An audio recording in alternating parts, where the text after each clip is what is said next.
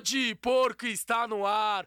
Pode Porco de número 83, rapaziada. E antes de começar, vou pedir para vocês se inscreverem no canal, ative o sininho, dá o like, compartilha pro amiguinho, porque hoje o bagulho vai ser pesado. E segue a gente nas redes: Instagram, Twitter, Kawaii e TikTok, né, não, Gabrielzinho? Sextou. É isso, Quinzão, sextou. Ó, hoje é St. Patrick's Day, né? 17 de março.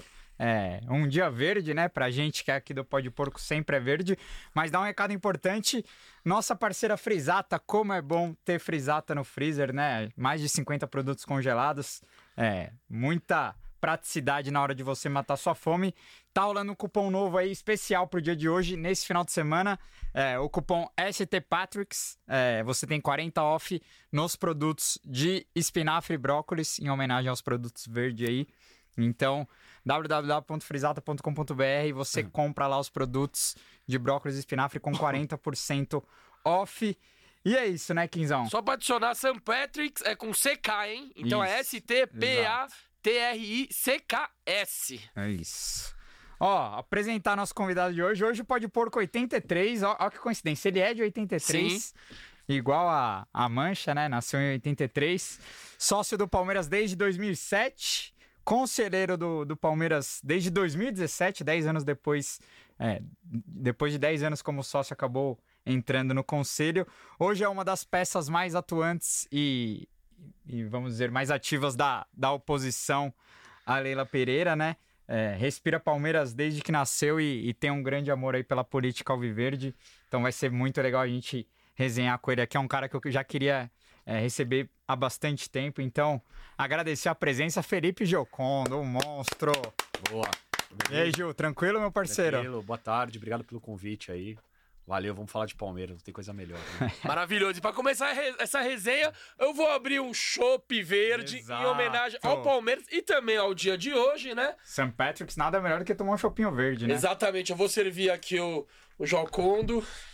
E para você que quer tomar uma cerveja verde Ai, nesse final de semana. Olha que cor bonita, hein, irmão? É só entrar no iFood e procurar a Invicta Cervejaria, que lá você consegue tomar essa cerveja. E se quiser outras Bom, também... Emberê 236, só colar lá do lado do Allianz Parque, é nem Perdizes. Exatamente, um monte de tipo de cerveja. Vamos brindar aqui, E é ó. nóis. Aí, ó. Sextou. Saúde. É, vamos, vamos Vai que palestra, vamos. domingão tem. Hum. Boa. Cervejinha boa. Vamos começar a resenha. Para começar, eu quero saber quem é Felipe Jocondo. Pois é. Bom, é, de novo, obrigado pelo convite aí. Muito legal a gente falar do Palmeiras. Cara, sou um palmeirense, enfim, de nascença, né? De berço praticamente, a família inteira é palmeirense. É, e nessa trajetória aí eu pude, ainda bem, me associar ao clube, participar da política. Então, era, era só um torcedor até alguns anos atrás. Hoje participo ali, a minha maneira, da, do dia a dia do clube. E tenho o Palmeiras, assim, como uma coisa, uma das coisas mais importantes da minha vida. É o que rege, né? É um estilo de vida. Ser palmeirense é um estilo de vida. Então faço isso com muito orgulho. E qual que é a sua primeira lembrança do Palmeiras? Cara, a primeira que eu tenho até inclusive na minha casa ali num, num quadro é uma camisa que eu ganhei quando eu fiz 5 anos de idade, uma camisa do Palmeiras. Então eu comecei de 83, em 88 ganhei uma camisa e eu tenho essa lembrança desse do Era dia que eu ganhei o presente. Era aquela da Coca-Cola. Coca é. Nossa, é bonita pra caralho. Muito legal. Ah. Depois eu peguei um autógrafo do Ademir da Guia e, e coloquei num quadro e tá lá na sala hoje. Animal. Faz parte do cenário. Você sempre frequentou o clube social, assim, de pequeno ou não? Sua família nunca foi ativa, assim? De... Cara, nunca foi, assim. Eu, na verdade, a minha família foi sócia do Palmeiras quando eles chegaram em São Paulo, na década de 70 final dos anos 60, década de 70. Ficaram sócios por um período ali, alguns 10 anos mais ou menos. Aí saíram, porque a gente era da Zona Sul, então era um pouquinho longe para frequentar o clube. E aí eu voltei a ser sócio quando já trabalhando, já ganhando meu salário. Consegui guardar um pouquinho de dinheiro ali para. Putz, cabe no meu orçamento pagar a mensalidade do Palmeiras.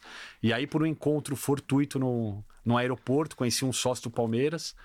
É, que falou, pô, você tem que ser sócio, tem que participar tal. Ele me deu um empurrãozinho final. E aí eu virei. Aí fui pro clube, enfim. Comecei a conhecer e me associei já em 2007. É, foi 2007 mesmo. Ah, você falou. A gente vai entrar mais um pouco nessa seara de quando você entrou pro, pro clube social e também pra política. Mas eu quero saber do, do Jocondo torcedor, assim. É, Na, na sua época de, de adolescência, você frequentava muito o antigo Parque Antártica? Você tem alguma memória muito boa? 93, eu imagino que você devia ter 10 anos, né? 9 anos, não sei o quanto de lembrança que você tem. Mas imagino que os anos 90 ali, você deve ter frequentado muito o antigo palestra, né? Cara, é, eu era uma criança absolutamente alucinada por futebol e pelo Palmeiras. Assim, então, desde muito novo. Então, eu tenho muitas lembranças daquela época. 93, eu não, não estava no estádio, né? Eu faço aniversário dia 14 de junho, dois dias depois do jogo. Então eu tinha 9 anos ali para 10, mas eu lembro claramente do jogo, onde eu assisti, como eu assisti, assisti com meu tio na casa de um amigo dele e como foi aquele jogo desenrolar, né, sair da fila, acabar com a provocação na escola, porque pô, a minha escola tinha pouquíssimos palmeirenses, então acompanhei muito, meu, assim, do, desse ponto de vista, cresci Passei a adolescência, no, provavelmente num dos maiores momentos da história do Palmeiras. Vi todos os títulos possíveis. É, frequentei muito o, o, Parque Antártica, bastante mesmo, mas no caso ia com a minha família. É, ia, sei lá, pelo menos uma vez por mês na época. Não, não é no ritmo que a gente vai hoje, né? Que a gente vai praticamente todo jogo, mas ia pelo menos uma vez por mês. Então tenho essa relação com o Palmeiras e frequentar o Palmeiras desde muito pequeno. E você foi criado ali na Pompeia mesmo? Ou... Não, porque hoje você mora Sul, né? Ah, Zona Sul. Mas, mas porque hoje você mora lá. É. é. Me mudei, assim, né? Quando eu conheci a minha esposa, ela morava na Pompeia, eu falei, ó, daqui a gente definitivamente ah, não vai sair. O útil agradável. É, exato. É onde a gente passa muito tempo, né? Porque, cara, só de jogo uma, duas vezes por semana. Também tinha o dissidente, a gente vai falar de dissidente, então era um espaço também que a gente ia muito.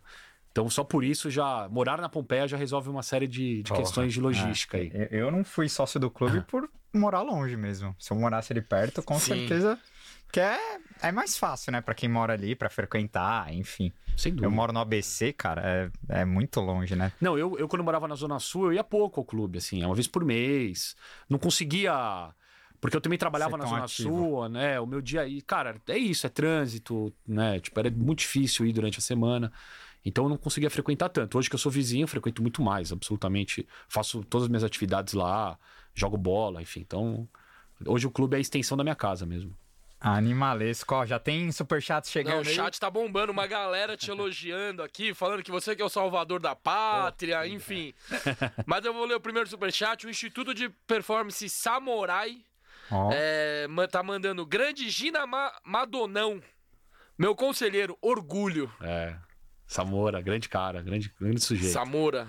Nossa, eu li... Mas Samurai. Não, Samurai é o nome da... da, da do instituto, né? É. Boa. O Bruno Damasceno mandou 1914, né? Tamo junto, Bruno. Felipe, existe alguma pressão cara a cara com a Leila pelos absurdos que ela vem fazendo? Aí ela, ele abre parênteses. Va valor do ingresso, acordo com São Paulo, contratações sem resultado, embate com organizadas e etc. É, a gente, a é... gente vai segurar mas aqui é. Não, porque o povo quer não, saber sua opinião também. sobre a Leila. A gente pode, vamos é, chegar nesse assunto para focar, né?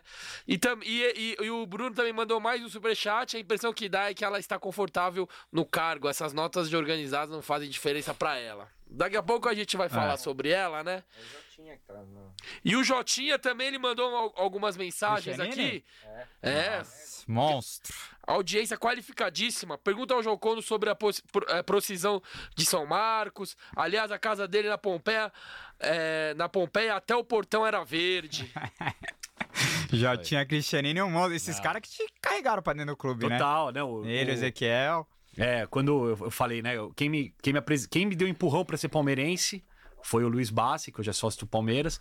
E aí, ao chegar no, no Palmeiras a primeira vez, eu fiz um tour né? Igual tem o tour hoje, mas era um tour mais informal, que os próprios outros diretores do clube faziam.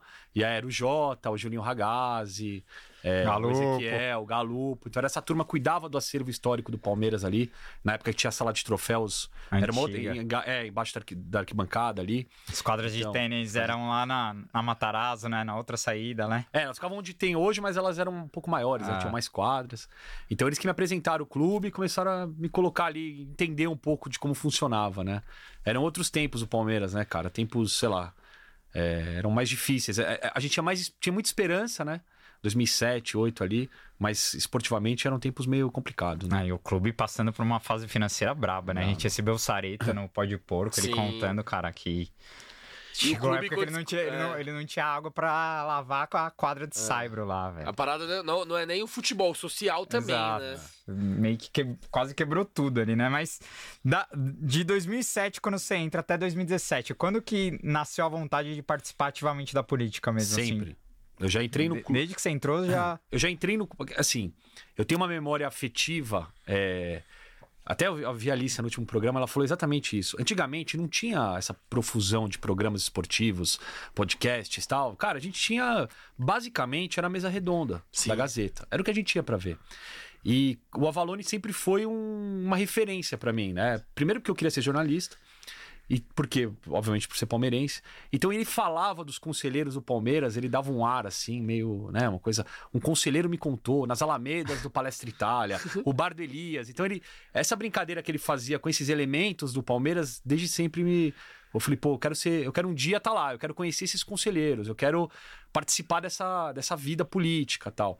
Então, assim que eu tive condições financeiras para isso, eu já ia muito a jogo antes de 2004 mesmo, é, 2002, 2001, sempre, cara, ir ao jogo sempre foi a minha meu principal diversão, né? Ou tortura, né? Entretenimento. É, ou entreter. tortura. Sempre foi o que eu mais gostei de fazer. Então, virar sócio do clube era um, um, um passo meio natural. Mas eu já entrei no clube falando, pô, eu quero de alguma forma participar dessa vida política aqui. É, agora, não nego que me decepcionei um pouco, né? Porque a gente tem uma imagem, Exato. uma aura do conselheiro, que é uma coisa, né? Assim, um, que a gente vai chegar lá e os conselheiros estão debatendo o futuro do clube, pensando em coisas. E aí você vai na vida prática, tá bem longe disso, né? Mas tudo bem, a gente faz o que, dá, o que é possível, né? É, eu, eu bato uma palma pra vocês, principalmente os, os de oposição, assim, vocês que querem oxigenar e que querem mudar alguma coisa, porque é, eu, eu não teria estômago pra viver a vida política do Palmeiras por isso, cara. Desse, se decepcionar com pessoas e ver que é, dá, dá muito murro em ponta de faca, né? E, e por isso eu, eu bato palma demais pra você, pro Moncal e pra tantos outros aí que estão na luta. É, Pra, pra representar cada vez mais a pluralidade da torcida, né? Ainda mais nesse momento onde é, ser oposição é muito mais difícil do que tempos atrás, né? Exatamente. Agora, deixa eu te perguntar, quanto você pagou no, no seu título do clube? Putz, paguei pouca coisa, cara. Coisa de, sei lá, 200 reais. Caralho. Hoje, com o reajuste, né, que é recente, Recente. Quanto, quanto que tá? 15 mil reais. 15 mil. Caralho, e mano. que o, re- o reajuste foi mês passado, se não me Foi, engano? foi no final de janeiro. Antes do reajuste era quanto? Era o individual. Quatro, seis, né? O individual era 6 mil reais. Ah. 6 mil, e, ho- e hoje foi pra 15. Foi pra 15. Qualquer um pode, pode comprar o sócio ou tem que esperar vagar pra entrar? Não, qualquer um. Assim, se você tiver condições de pagar, você pode comprar o- a joia, né, que a gente fala, e aí você tem que arcar com as mensalidades. A partir de então, entendeu? Mas qualquer pessoa pode comprar. A mensalidade gira em torno de quanto? Ó, o familiar é 300 e pouco, o individual deve ser 200 reais. Ah, tá. Mensalidade o preço é, É razoável. é razoável e p- p- pra o que entrega, né? O clube que hoje tá estruturadíssimo, né? Tem tudo lá dentro, né? Tem até é, patins no gelo, É, é, piscina, a campo de piscina, futebol. campo de futebol. O clube Você paga as atividades um pouquinho extra pra cada atividade, assim. Tá. Então você quer fazer uma aula, alguma coisa. Mas acho que mesmo assim, pra quem tem uma vida esportiva mais ativa tal, vale a pena. Agora, Vale que muita pena. gente reclama é que o clube tá bem lotado, né? E talvez isso seja um dos motivos que, que fizeram a Leila aumentar tanto, né? Pra, também para evitar que, De que superlotação. dificulte, É. mas também acho que tem, um, tem uma visão um pouco política aí também, né? De dificultar um... O acesso de mais É. pessoas, né? Qual que foi o motivo que ela alegou, ou se ela alegou, né, desse reajuste do preço do título? Olha, assim, é uma decisão que também não passou pelo conselho, porque também tem isso. As pessoas acham que o conselho recebe todas as solicitações e avalia. Tá. Essa é uma decisão absolutamente administrativa, pela qual a gente não teve nenhum tipo de, de influência. O que alega é que estava tava esse valor de 6 mil reais há Muito tempo. muito tempo e estava na hora de reajustar porque estava muito barato, porque o bairro tem recebido uma série de, de empreendimentos novos residenciais e o clube está cheio. Meias verdades, assim. Tem coisas que são verdade, mas por outro lado, se você não se associa ao clube, se você não participa dessa vida é, do, do clube social, enfim, que está misturado ali o futebol e a piscina, você não pode influir, né? aliás, influenciar na, nas decisões políticas. Então tem que, tem que, ser, tem que saber Entendi. balancear isso daí, porque Não adianta a gente ter o olhar de cobrar caro, porque a- o bairro agora é um bairro cada vez mais de classe média alta, um bairro que está né, recebendo investimentos, e esquecer que do outro lado, quem vai decidir o futuro da política, do futebol, de um clube de 15 milhões de torcedores, é aquele associado que está ali. Inclusive, ela falou na ESPN ao vivo, né? Há semanas atrás, falando da- das críticas da Mancha, ela falou: é, quem quiser. Quem quiser mudar a- o rumo do Palmeiras é só se candidatar, virar conselheiro e virar presidente. Tipo, É a- isso. ela quis dizer que, tipo, ela aceita as críticas, mas ela tem convicção no que ela faz. E se alguém quiser é, mandar no clube, tem que, tem É, o- o problema percorrer é que- esse caminho, né? Como se fosse fácil percorrer esse caminho. É, assim, a primeira dificuldade é você ser oito anos sócio para virar conselheiro. É, a primeira começa dificuldade. por aí. Eu, eu entrei em 2007, fui ser conselheiro em 2017. Esperei lá, dar meu tempo. Não fui na eleição de 2015 por coisa de dois, três meses. Então, assim, já tem o primeiro desafio aí. Esperar oito anos pagando, né? Então, então, assim, não é tão fácil, né? Pagar uma, uma joia, pagar Ah. mensalidade, se articular, quer dizer... Eu acho que, do ponto de vista político, faz sentido. Pô, se candidate, concorra, ganha uma eleição. Por outro lado, o clube ele tem uma restrição, né? Ele tem uma barreira praticamente censitária. Não é todo mundo que pode e não é todo mundo que vai ser mesmo, né? Não adianta a gente se iludir com isso, porque são poucos que vão conseguir. É. E você foi a favor desse reajuste? Não, não fui. Mas você Não, concorda assim- que tinha que ter algum reajuste? Ou nem, ou nem isso? Você acha que tinha que ter mantido o, o- Cara- os- em torno de seis? Se eu fosse, do- se fosse, se fosse me perguntar do ponto de vista comercial da coisa, eu acho que não tinha nem que cobrar a joia. Eu acho que o clube tem que ter um número máximo de associados, que é o que o clube social comporta. Tá.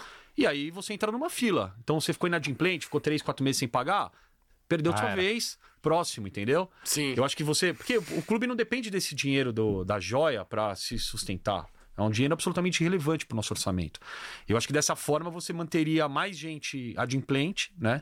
Porque o cara vai ter medo de parar de pagar e perder a condição dele de sócio, porque tem uma fila enorme por trás. Eu acho que, assim, se fosse eu a pessoa decidir. Sim. Eu acho que não tem que não tinha que mexer nesse valor. Muita gente que, que é bacana. Vocês aqui, por exemplo, entendeu? Pô, é, Gabriel, agora você consegue ser sócio hoje nesse valor? É muito difícil. Talvez com o valor anterior você pudesse fazer um esforço. Ah, agora eu vou ficar mais perto, eu tenho mais condição. Agora aumentou, é mais uma barreira. Então é mais gente afastada do clube, mais gente que quer participar e se desilude, que não vai participar. Então, Ah, e muita gente teria, teria o interesse de participar só por conta da política, né? exato. Tudo bem que ó, você tá pagando, você vai querer usufruir também, vai querer colar na piscina lá, trocar uma ideia com a galera, mas pra muita gente é a questão política, né? De se envolver politicamente. e É, esse acaba barrando. problema, assim, de origem, que é o clube social e o futebol. São coisas diferentes, mas geridas sobre a mesma ótica, né? Então, é, vai toda hora vai ter conflito. E esse é um dos conflitos que a gente enfrenta. É, eu- ia tocar nesse ponto, já vamos falar disso agora, então, antes, que eu, quero falar, e já estamos nessa pauta. É, a gente teve essa semana é, a questão do acordo com o São Paulo, né, em que o clube, o clube social acabou fechando mais cedo, né, e, e eu vi muita discussão na internet de palmeirenses falando, cara, foda-se o clube social, e ah, os playboy não vão poder usar piscina, tô nem aí pra eles. E, e, assim, em certo ponto, a parte da torcida tem razão também, porque existe essa segregação e, e tem muita gente que palmeirense que por eles acabar, acabaria o clube social mesmo, é, se separaria ou faria duas gestões diferentes, né? Eu queria ver como que você enxerga essa, essa guerra dentro da torcida, assim, de do, da galera da torcida com os associados, porque, cara, na- óbvio que tem associados que não são palmeirenses, mas a imensa maioria é, né?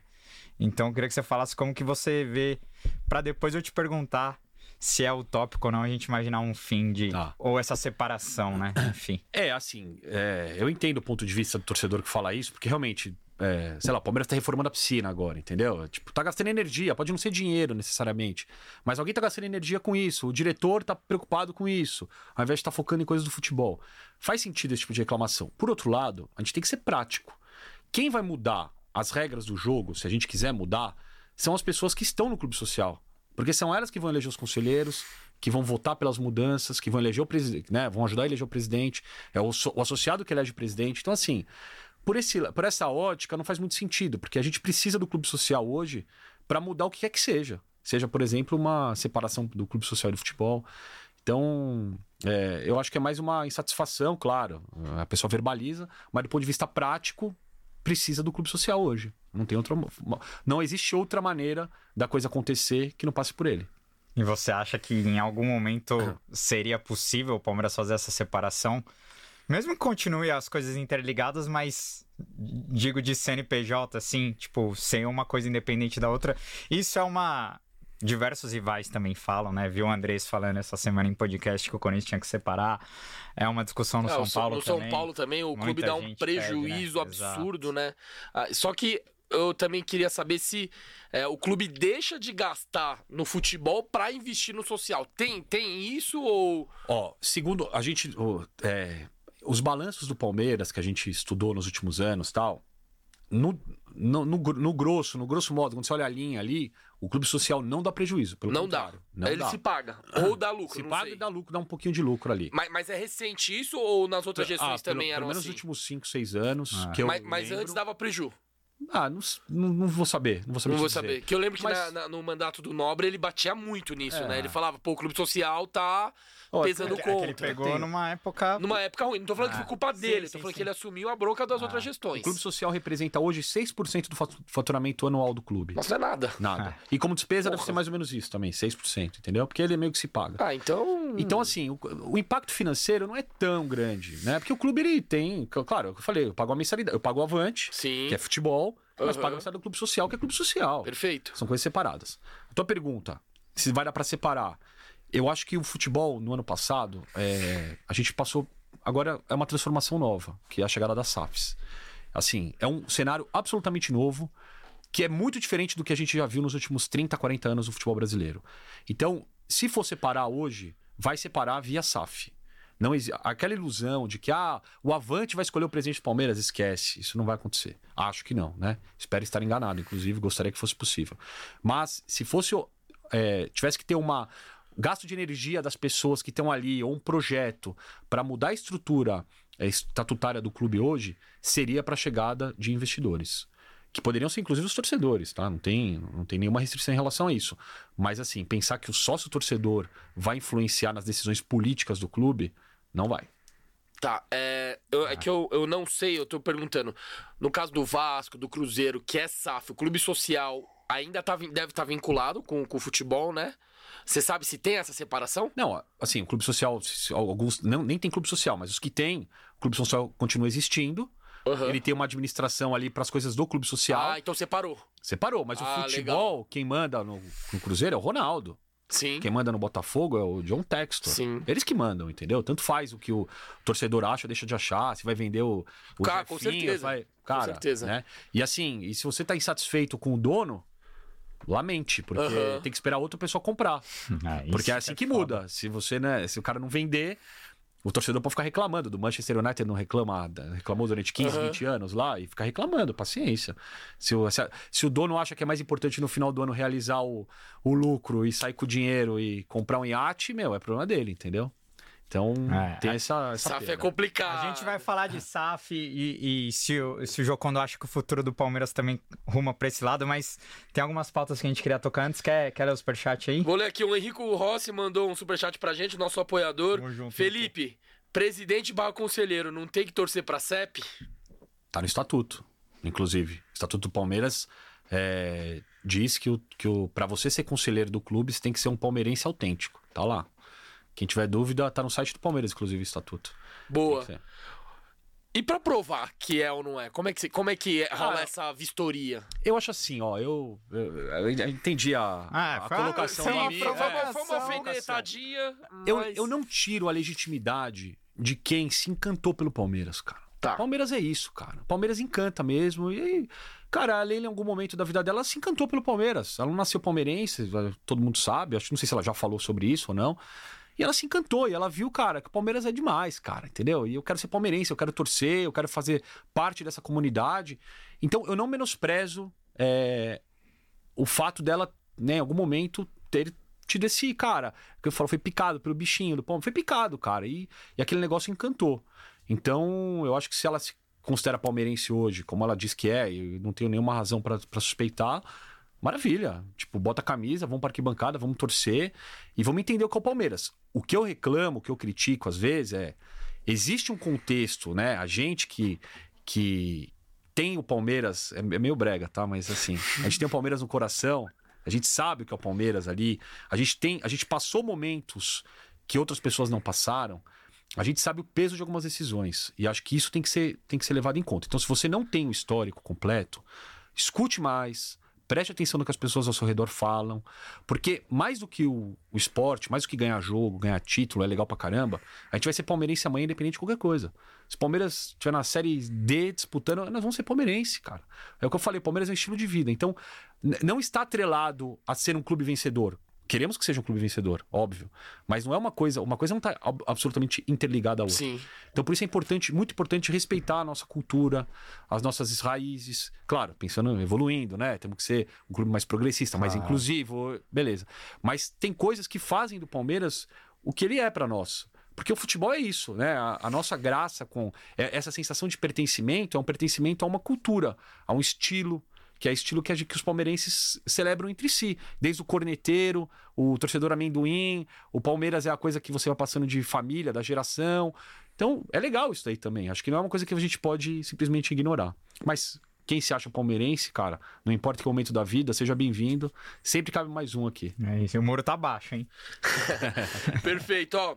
O Renan Palmeirense, mais um ex-convidado aqui. Salve, Renan Barreiros. Tá tamo participando junto. aqui do chat. Grande Gina, já me ajudou muito no clube. Tamo junto. Pô, Renan é demais, Renanzinho é cara. brabo. É um grande cara. O Fabrício Cirelli mandou um superchat. Parabéns pelo convidado. Jocondo é um cara sensacional. Sou sócio remido por conta do futebol e da política necessário para fa- fa- fazê-lo forte. Jocondo, alguma ação sobre o cerco do Allianz? Cara, é, eu acho Fabrício que jogou futebol, com a Futebol, gente é, aquele dia lá. Cirelli, gente junto, boníssima, Fabrício. cara. Grande parceiro também. Cara, assim, o cerco, ele, ele surgiu naquele contexto de 2000 e- 2015, né, da final. 2016. 2016, né, no primeiro jogo, após o jogo contra o Santos, né, que foi a, a maior loucura que uma torcida já fez no Brasil em um jogo de futebol. Isso ninguém vai superar. Esse, Mas esse demorou ainda nosso. até, né? Da final do- da Copa do Brasil até ser implementado o Eu acho que foi no, no começo do Paulista, né? Nos primeiros jogos do Paulista. Não, pelo que eu lembro, eu acho que foi no brasileiro depois? já. É, É, eu acho que foi ser. depois. E aí, cara, o cerco ele tinha uma. Enfim, cara, era muito restritivo, né? O que eu tenho visto nos últimos jogos, inclusive no último jogo eu fui e tava, tava garoando. é, E aí eu fui passar pelo cerco, a menina pediu ingresso, tava chovendo mesmo, eu tava Sim. andando rápido, eu falei, meu, eu tô, vou entrar com a entrada facial. Tipo, ela não, tudo passa, velho. Porque é isso, né? É, exato. Eu nem Não. tava com ingresso no, no celular e não queria tomar chuva. Então, assim, acho que a tendência do cerco, eu já vejo que hoje ele tá um pouco mais, mais tranquilo. O que eu acho é, não pode ser uma política ter cerco. Cara, você não pode ir num jogo qualquer do Campeonato Paulista impedir uma pessoa de entrar na rua pra ir no bar, pra curtir aquele entorno, porque o entorno faz parte do espetáculo. E só que, claro, teve exceções em grandes jogos, como esse jogo contra o Santos, por exemplo, cara, que aquilo foi uma um flerte, uma Ah, eu acho que é tragédia. só ter bom senso, né? É, quando quando é você- isso. quando- quando o, clu- o próprio clube prevê que vai, que na final do Mundial, que também foi muita gente, eu vi lá, tinha muita gente ali, cara, você aumenta o efetivo policial, tal, coloca banheiro químico, né? Coloca Isso. mais lixo, coloca. Porque é um evento grande, né? Então, então acho que é agora, Palmeiras e Novo Horizontino pela segunda rodada do Paulista, cara, você vai. sabe? Não, e eu acho que Sei o lá, papel, do- a questão do cerco, que inclusive é uma das pautas originárias do Culpa Palestra, que é o, o grupo que eu faço parte, é, que é um grupo que nasceu também em torno dessa, dessa pauta, é o cerco em si, mas é mais do que isso, é temos um entorno tão legal que é uma coisa o- não vou dizer que é a única no Brasil, mas são pouquíssimos clubes que tem o que o Palmeiras tem. Sei lá, o Vasco tem em São Januário, que outros clubes têm isso. E a gente vai esvaziar esse nosso entorno, essa nossa característica de ser um bairro do Palmeiras, entendeu? Pô, o pessoal vai pra Argentina lá, cara. O passeio turístico é ir lá na- no Caminito Ah. pra ver o, o, O bairro bairro e, o- e a bomboneira. Então, assim, pô, a gente tem isso aqui de uma forma também natural, orgânica. A gente vai diminuir isso, né? Disso resultam outras coisas que a gente vai falar. O fato de São Paulo jogar no, no Allianz Parque. A gente tem esse negócio, é nosso. Cara, é um negócio que é invejado pelas, pelos outros torcedores. É invejado. Pode ser no bom sentido até, mas é invejado. Todo mundo queria ter um entorno como é o do Palmeiras hoje. Então a gente não pode deixar que ações como o cerco esvaziem essa, esse nosso, nosso pedacinho, né? Perfeito. Ó, o J. Cristianini mandou um dado aqui, né? Falando em relação ao clube social, que o clube já teve mais de 50 mil sócios com instalações bem mais modestas. Hoje tem em torno de 14 mil e ele não vê essa superlotação. Sem contar que hoje todos os condomínios têm piscina, quadro, etc. Enfim, é um dado Ah. dele aí falando. Eu ia te perguntar quantos sócios do Palmeiras tinham aqui aí. no total, uns Não, acho 14. que titu- titulares na última eleição que podiam votar, porque o titular é- só vota o titular, né? É, acho que eram 9 mil, quase 9 mil. E aí, se você estender para os dependentes, dava 18, 19 mil, mais ou menos. É, Mas nem todo mundo frequenta. Sim, claro, claro, claro. Ah, é o que o Jota falou. É. Gente que tem piscina no apartamento, É, tem. é. Agora, claro, meu, domingo vai só. de janeiro, 38 graus, tá? A piscina vai estar lotada, faz Sim, parte. mas entendeu? normal. É, sim, tem coisas sim. que. Ó, o Paulo Júnior mandou aqui, ó. Jocondo, tem que voltar o amendoim no estádio, se vira. Grande Paulo Júnior, Paulo zagueiraço. Júnior Monstro vai vir aqui essa semana. Ou, essa semana não. Em algum, em, Momento. algum dia, em algum momento desse ano ainda. É, agora, Jocondo, eu queria te perguntar uma parada, é, porque eu acho isso muito interessante. Você só começa a se envolver na política do Palmeiras a partir de 2017, né? No conselho. Mas em 2013 você é uma das cabeças por trás de toda a reformulação do Avante, né? Ali com o Paulo Nobre e com o Brunoro também. É, queria, queria entender como foi isso. Como que você é, chegou nesses caras pra. Você que é, você é publicitário, mas como que se deu isso, né? Pra você ser uma das cabeças do, do- É. do nascimento do Avante, vamos dizer É, assim, né? Porque assim, quando o Palmeiras lançou o Onda Verde. Então, logo que eu entrei no clube, eu tra- sempre trabalhei também no, no mercado corporativo e tal. Trabalhava, inclusive, com projetos. E aí, quando o Palmeiras lançou o Onda Verde, que foi o primeiro programa de relacionamento, foi o Onda Verde, né? Agora eu não vou saber exatamente o ano. O Onda Verde tinha alguns problemas de. Cara, foi um dos pi- pioneiros também. Foi um programa novo, ninguém tinha sócio torcedor no Brasil, o Inter tava começando e tal. E aí eu, na época, montei um, um, digamos, um reprojeto. Eu peguei todas as falhas que tinha um projeto na época e falei, pô, galera, vamos tentar melhorar isso aqui, porque não tá legal, né? E aí, inclusive, era a gestão do Tirone, lembrei. E aí, através de alguns amigos, enfim, não vou saber exatamente quem, esse meu projeto chegou na diretoria e o Palmeiras me chamou para conversar. Na época, o diretor de marketing e tal. Ah, vem cá, vamos bater um papo tal. Aquelas mesas, 25 pessoas, aquelas conversas que não vai levar, levar em lugar nenhum. Mas eu fui lá, falei, pô, eu acho que podia ser assim, podia ser assado. Já tinha algumas questões já surgindo ali de, pô, eu, eu vou todo jogo, aí chega na final não tem ingresso. Então eram, eram questões, para comprar ingresso era uma, não tinha internet, não venda pela internet, né? Embora tivesse o espaço Visa ali, era o único. O resto, cara, então era bilheteria, era fila, era tomar chuva. Era muito cambista. Então eu levei o projeto do Onda Verde. E aí, passado um tempo, né? O, o, o Tirone saiu da presidência, chegou o Paulo Nobre. E aí, os, um- alguns diretores dele que me conheciam, me conheciam dessa época do projeto, me convidaram, falou: Ó, o Avante tem que ser. E o Onda Verde já tinha mudado para Avante, né? Nesse percurso. Foi inclusive as vésperas da final da, da Copa do Brasil de 2012, que mudou na semana. E aí eles falaram: Ó, o Avante mudou, chama Avante, mas o projeto não tá legal, tá super estagnado. E precisa mudar um gás. Queria que você montasse um grupo de trabalho e trouxesse soluções. E aí eu montei esse grupo. Na época tinha umas 5, 6 pessoas. A gente fez várias reuniões, foi bem legal. A gente ficou uns dois meses estudando outros modelos de outros clubes, é, como é que poderia ser, inc- incrementos importantes pro Avante. E no final, resumido, né, feito o projeto, eu apresentei ele Paulo Nobre e pro Brunoro na época. É, e aí, já com a empresa na época que administrava o Avante junto. E aí, as, assim, 90% do que a gente sugeriu foi implementado. Foi bem legal. Então, assim, ficou. Então, coisas que ficaram da época. Ou, por exemplo, o, esse sócio Avante que é mais barato, né? Que é hoje é o plano bronze. Na época ele tinha um outro nome, mas era um sócio interior, mais, mais ou menos assim, né? É, foi a gente que colocou. O rating de ingresso foi sugestão nossa. O programa de benefícios, que também hoje já nem tem mais, né? Enfim, a coisa também evoluiu de lá Ah, pra cá. 10 mas na anos, né? época Quase. foi Já muito bateu 10 importante, anos, né? porque o Avante tinha, sei lá, 30 mil, 25 mil associados, e depois de um ano e meio tava com 120 mil. Então foi um baita pulo, assim, foi um trabalho muito legal, que eu tenho muito orgulho de ter participado. Foi, assim, trabalhoso, satisfatório, de graça, aliás, bom falar, não, não ganhei para isso, fiz como palmeirense mesmo para ajudar.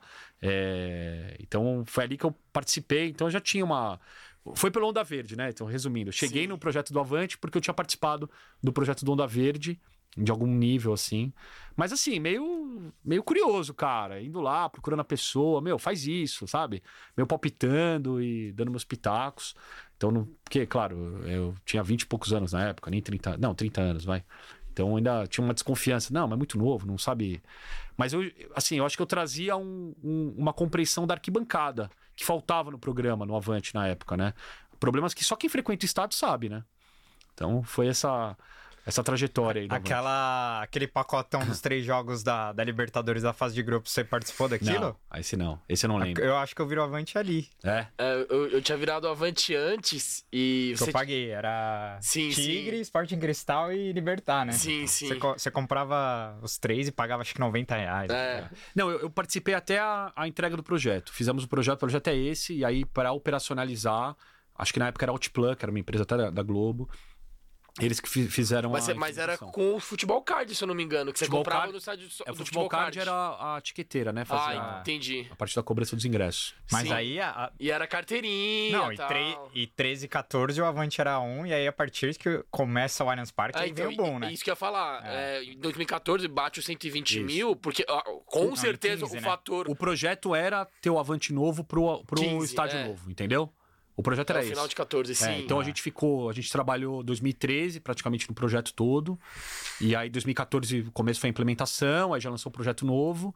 E então, mas por exemplo, esses planos finais aí de ah, é, você paga 69 por mês na época e tem ingresso em todos os jogos, tal, a gente já não participou. Aí já foi uma liberalidade da, da empresa. A gente participou mais na coisa estrutural, né? Entendi. Conceitual. Aham. Que era o mais importante pra gente, que era o rating, que era importante, porque Pra valorizar quem cola todo jogo. Cola todo jogo, é. E era uma dor da galera da arquibancada, né? O cara fala, pô, que é uma coisa que hoje, assim, quem vai todo jogo vai na final, né? Acabou isso de não conseguir.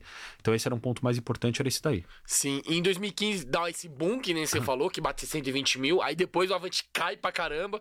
Tanto é que o, o Palmeiras e o, e, o, e o Instagram do Avante também, eles, eles, eles batiam muito na campanha. Vamos bater 120 mil, vamos bater 120 mil. Ah, não né? sei se chegou a bater agora, né? É, é não, na, agora passou, né? é já- que na época da, da pandemia ali, que foi a principal queda, óbvio, Não, né? aí sem é- jogo, acho que ba- caiu pra 30, Mas, mas né? antes, antes da pandemia também já tinha caído bem. Ah, já é, tinha caído bem. Até tava 2019, ele é porque o Palmeiras em 2019 ali que... É.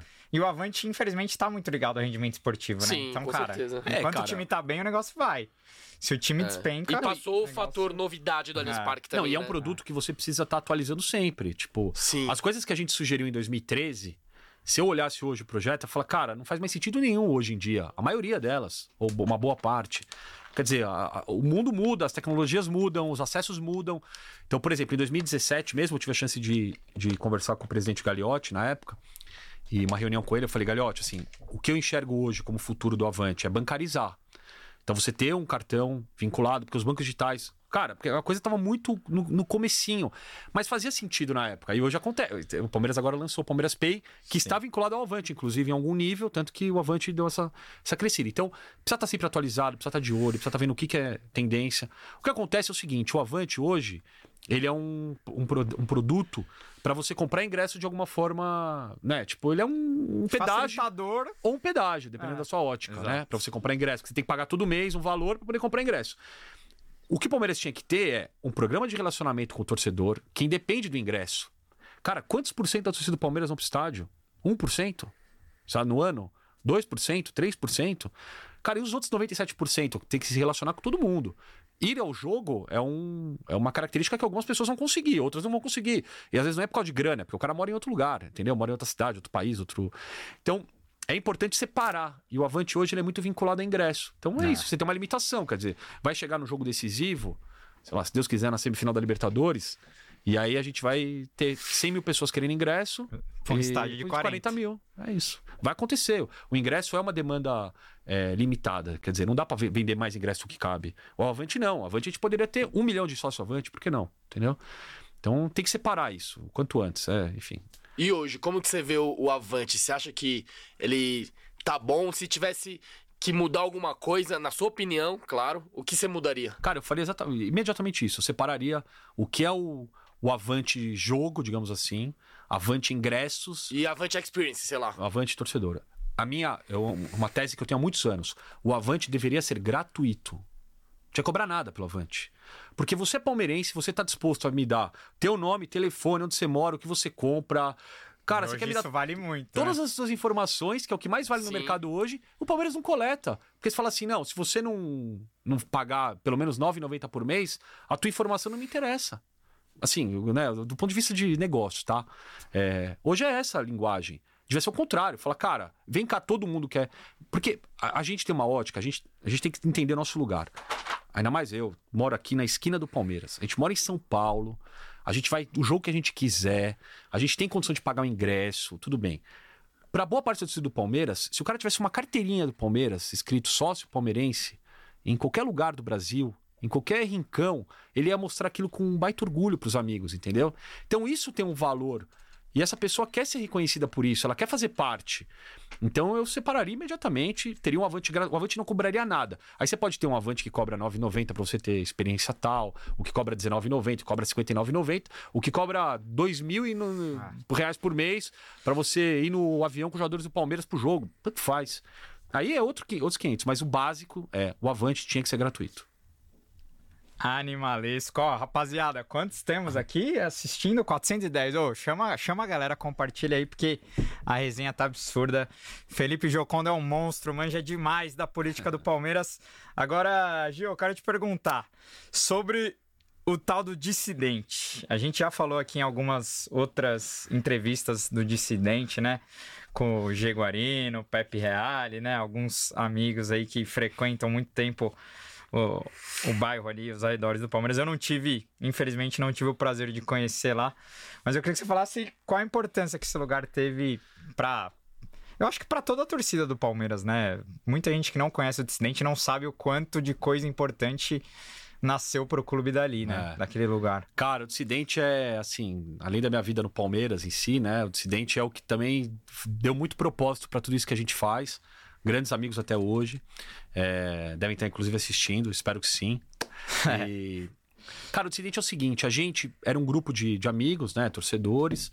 A gente queria viajar para ver os jogos. Assim, a gente se juntou para isso, para se organizar. Pô, o Palmeiras vai jogar em Santos. Vamos alugar uma van para ir pro jogo. O Palmeiras... Então, nessa organização surgiu o Dissidente.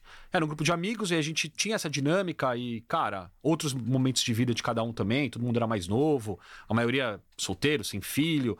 Então a gente tinha, a gente se encontrava muito para tudo. Então, é, não só para viajar para ver jogo, mas os jogos em São Paulo, assistia junto no estádio e tal. Quando o estádio Fechou. ia ser fechado, é. A gente falou, cara, a gente precisa fazer alguma coisa, né? Inclusive, a gente registrou, o gente tem esse vídeo, deve estar no YouTube. O último jogo do Palmeiras no, no Allianz, que na verdade, na verdade no, no, no Parque Antártico, que virou o penúltimo, que foi contra o Grêmio, a gente contratou até um cinegrafista para filmar, a gente queria ter aquele registro e tal.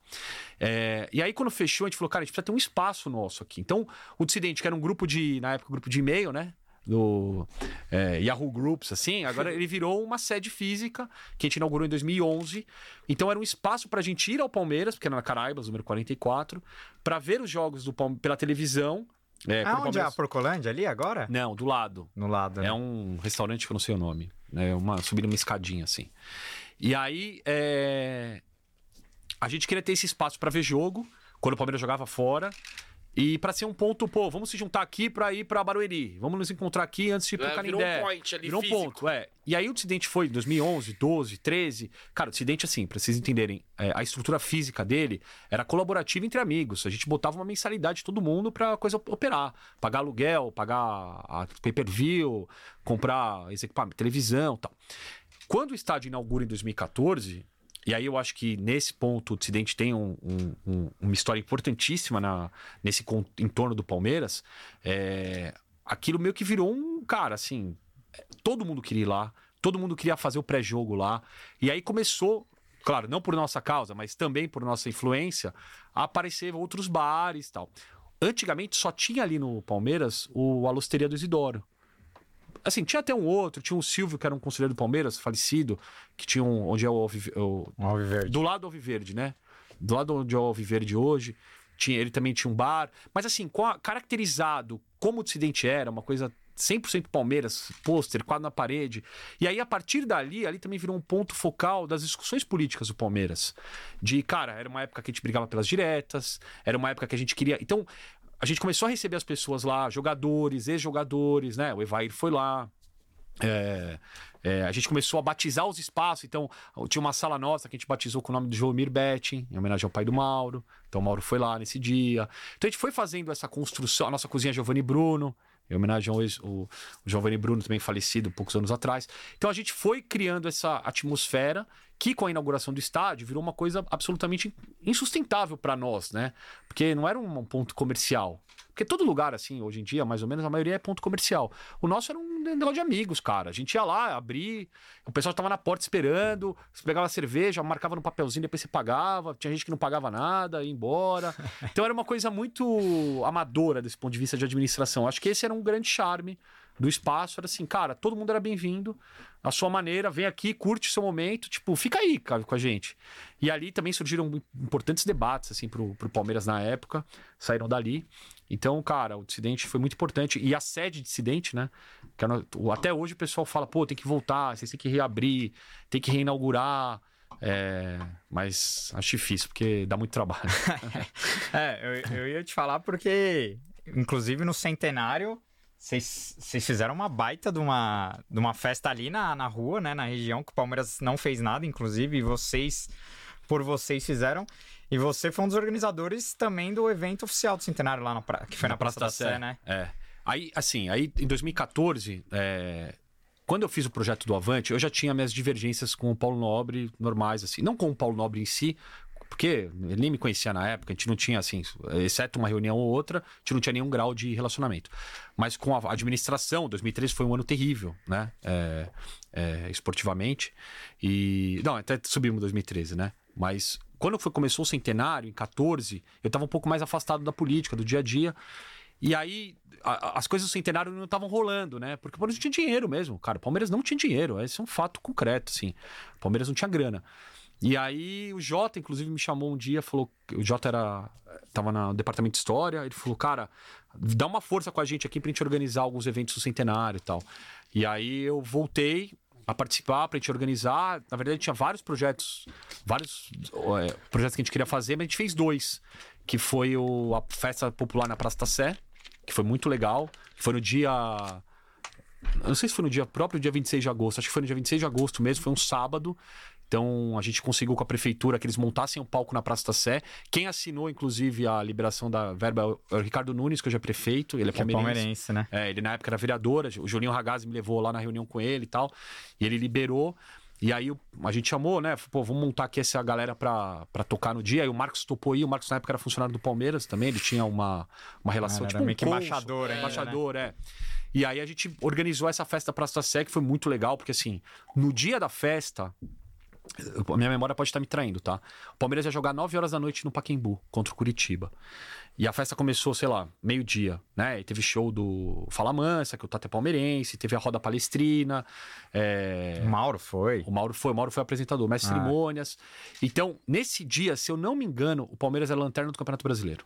Tava em último lugar. Caramba. Ou ele ficou no último lugar, assim, em algum momento ou era o último, ou era penúltimo. Cara, assim, era a nossa Já situação. Já tava rolando aquele medo de cair no cair, centenário. Não, assim, medo não. A gente praticamente tava convicto. Cara, o Palmeiras vai cair. Uh, entendeu? Time horrível tal. Horrível tal. E aí a gente foi pro Paquim Boa Noite e ganhou de 1 a 0 e Palmeiras deu uma. Depois deu uma baixa de novo, tal, mas depois se recuperou. Mas aquilo lá foi muito simbólico, porque, cara, sei lá, foram 20 mil pessoas na Praça da Sé. Nossa. Foi uma festa efetivamente popular no centro da cidade, sabe? Foi uma coisa muito legal que eu ajudei a organizar. E, e a gente queria fazer uma coisa popular, porque o Palmeiras estava distante do torcedor na época, assim, muito distante. O ingresso na época, né, tinha. É... Bom, a Arena estava para inaugurar ainda também, né? A Arena inaugurou em. No final setembro, do ano, né? É, é setembro. quase final do ano. Então a gente tava nesse momento meio conturbado, então foi bacana, meu. E a gente fez um outro evento que foi um, um torneio amistoso na Rojavari com, com de Masters, né? Então foi o Master do Palmeiras, aí foi o Clube Pinheiros, mas com o nome de Germânia, que era o nome original. Caralho. E aí foram quatro clubes. Agora, acho que a, a, o Juventus era o terceiro. Me fugiu o quarto. Daqui a pouco o Jota vai lembrar. e aí a gente fez um torneio amistoso com bola, como se fosse uma bola de 1914, é, com os jogadores trajados, com as camisas antigas, retrô, o árbitro. E aí fizemos na Rua Javari, para dar essa contextualização toda de um jogo histórico, como se fosse um jogo da fundação, né? Dos primeiros anos do Palmeiras. Então foi muito legal, foi simbólico. Esse tem bastante matéria na, na época, assim, vale a pena ver. Foda. Foi muito legal, cara. Da hora. Ó, o André Barbosa mandou um super chat. Existe algum projeto para ampliação do Allianz Parque? A torcida do Palmeiras está crescendo muito. Cara, assim, não sei, de verdade. É um tipo de informação que a gente não. Eu, eu sei o mesmo que todo mundo sabe: que tem 800 lugares ali aprovados no setor popular, Que não Que- sai nunca. que já era pra ter saído no último. A- Aonde que vai ser esse setor popular? Onde é aqueles, aquela, aquela parte azul É um teatro no Gol ali. Norte, Sim. no anfiteatro. Não sei, aqui é pro, pessoal saber É. sim. Que, é, que na, na real é 750 dos É, lugares, isso, né? é isso aí. Sim. E existe sim. um outro pros, pra aquele espaço que chamam de vomitórios, né? Que é aquela saída Ah. do. Tem- Também tinha um outro projeto pra colocar mais algumas cadeiras ali. Não Umas sei em arquibancadas móveis, né? móveis, não sei, que aumentaria mais mil e poucos lugares. Não sei em que pé tá, Mas é que eu acho que seria uma logística muito grande pra aumentar muito pouco É. também, né? mas também com esse preço de ingresso, cara, mil lugares, cara, paga Ah. tranquilamente o. Já é um, dinhe- é um dinheiro que entra bem. Eu acho que é mais a ótica de faturar mais do que ter mais gente, entendeu? Tipo, é ter mais cadeiras à disposição pra vender. Porque assim, se fosse pra. Aí teria que aumentar pra 60 mil, sei lá, um Sim. número X. Que eu acho que o estádio nem.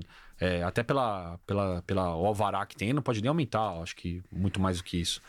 Então, não é. Não dá pra fazer igual o River fez lá na Argentina. É. Isso aí só vai fazer no estádio que, cara, você tem problemas estruturais do passado. E você corrige, sei lá, fazendo arquibancada até o campo.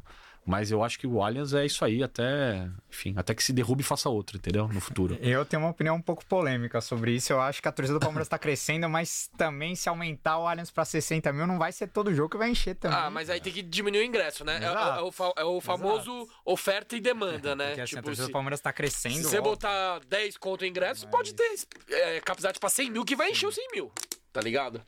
Mas aí Mas é oferta aquilo, e demanda. É jogo grande, todo mundo quer ir, né? Semifinal do Ah, Paulista, com todo mundo quer Não, ir. jogo grande, se tivesse capacidade pra Eu quero 200 mil, ia ver- ter 200 mil. Eu quero ver os jogos. jogos Mas você tem que pensar a temporada inteira, né? Sim, não, sim. não só em, em, em jogo grande.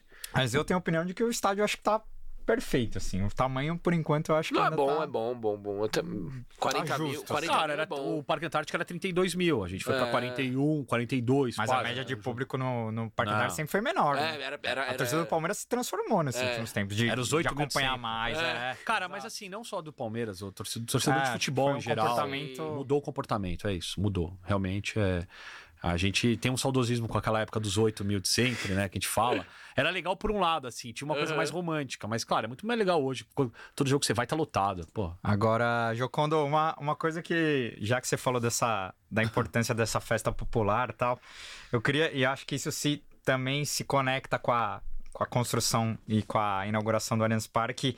Uma das pautas do Ocupa é também a, a diminuição do preço do ingresso, né? Trazer essa galera mais marginalizada e, e fortalecer a marca Palmeiras também para esses povos que não, não têm condição de estar ali no, no Allianz Parque todo jogo, né?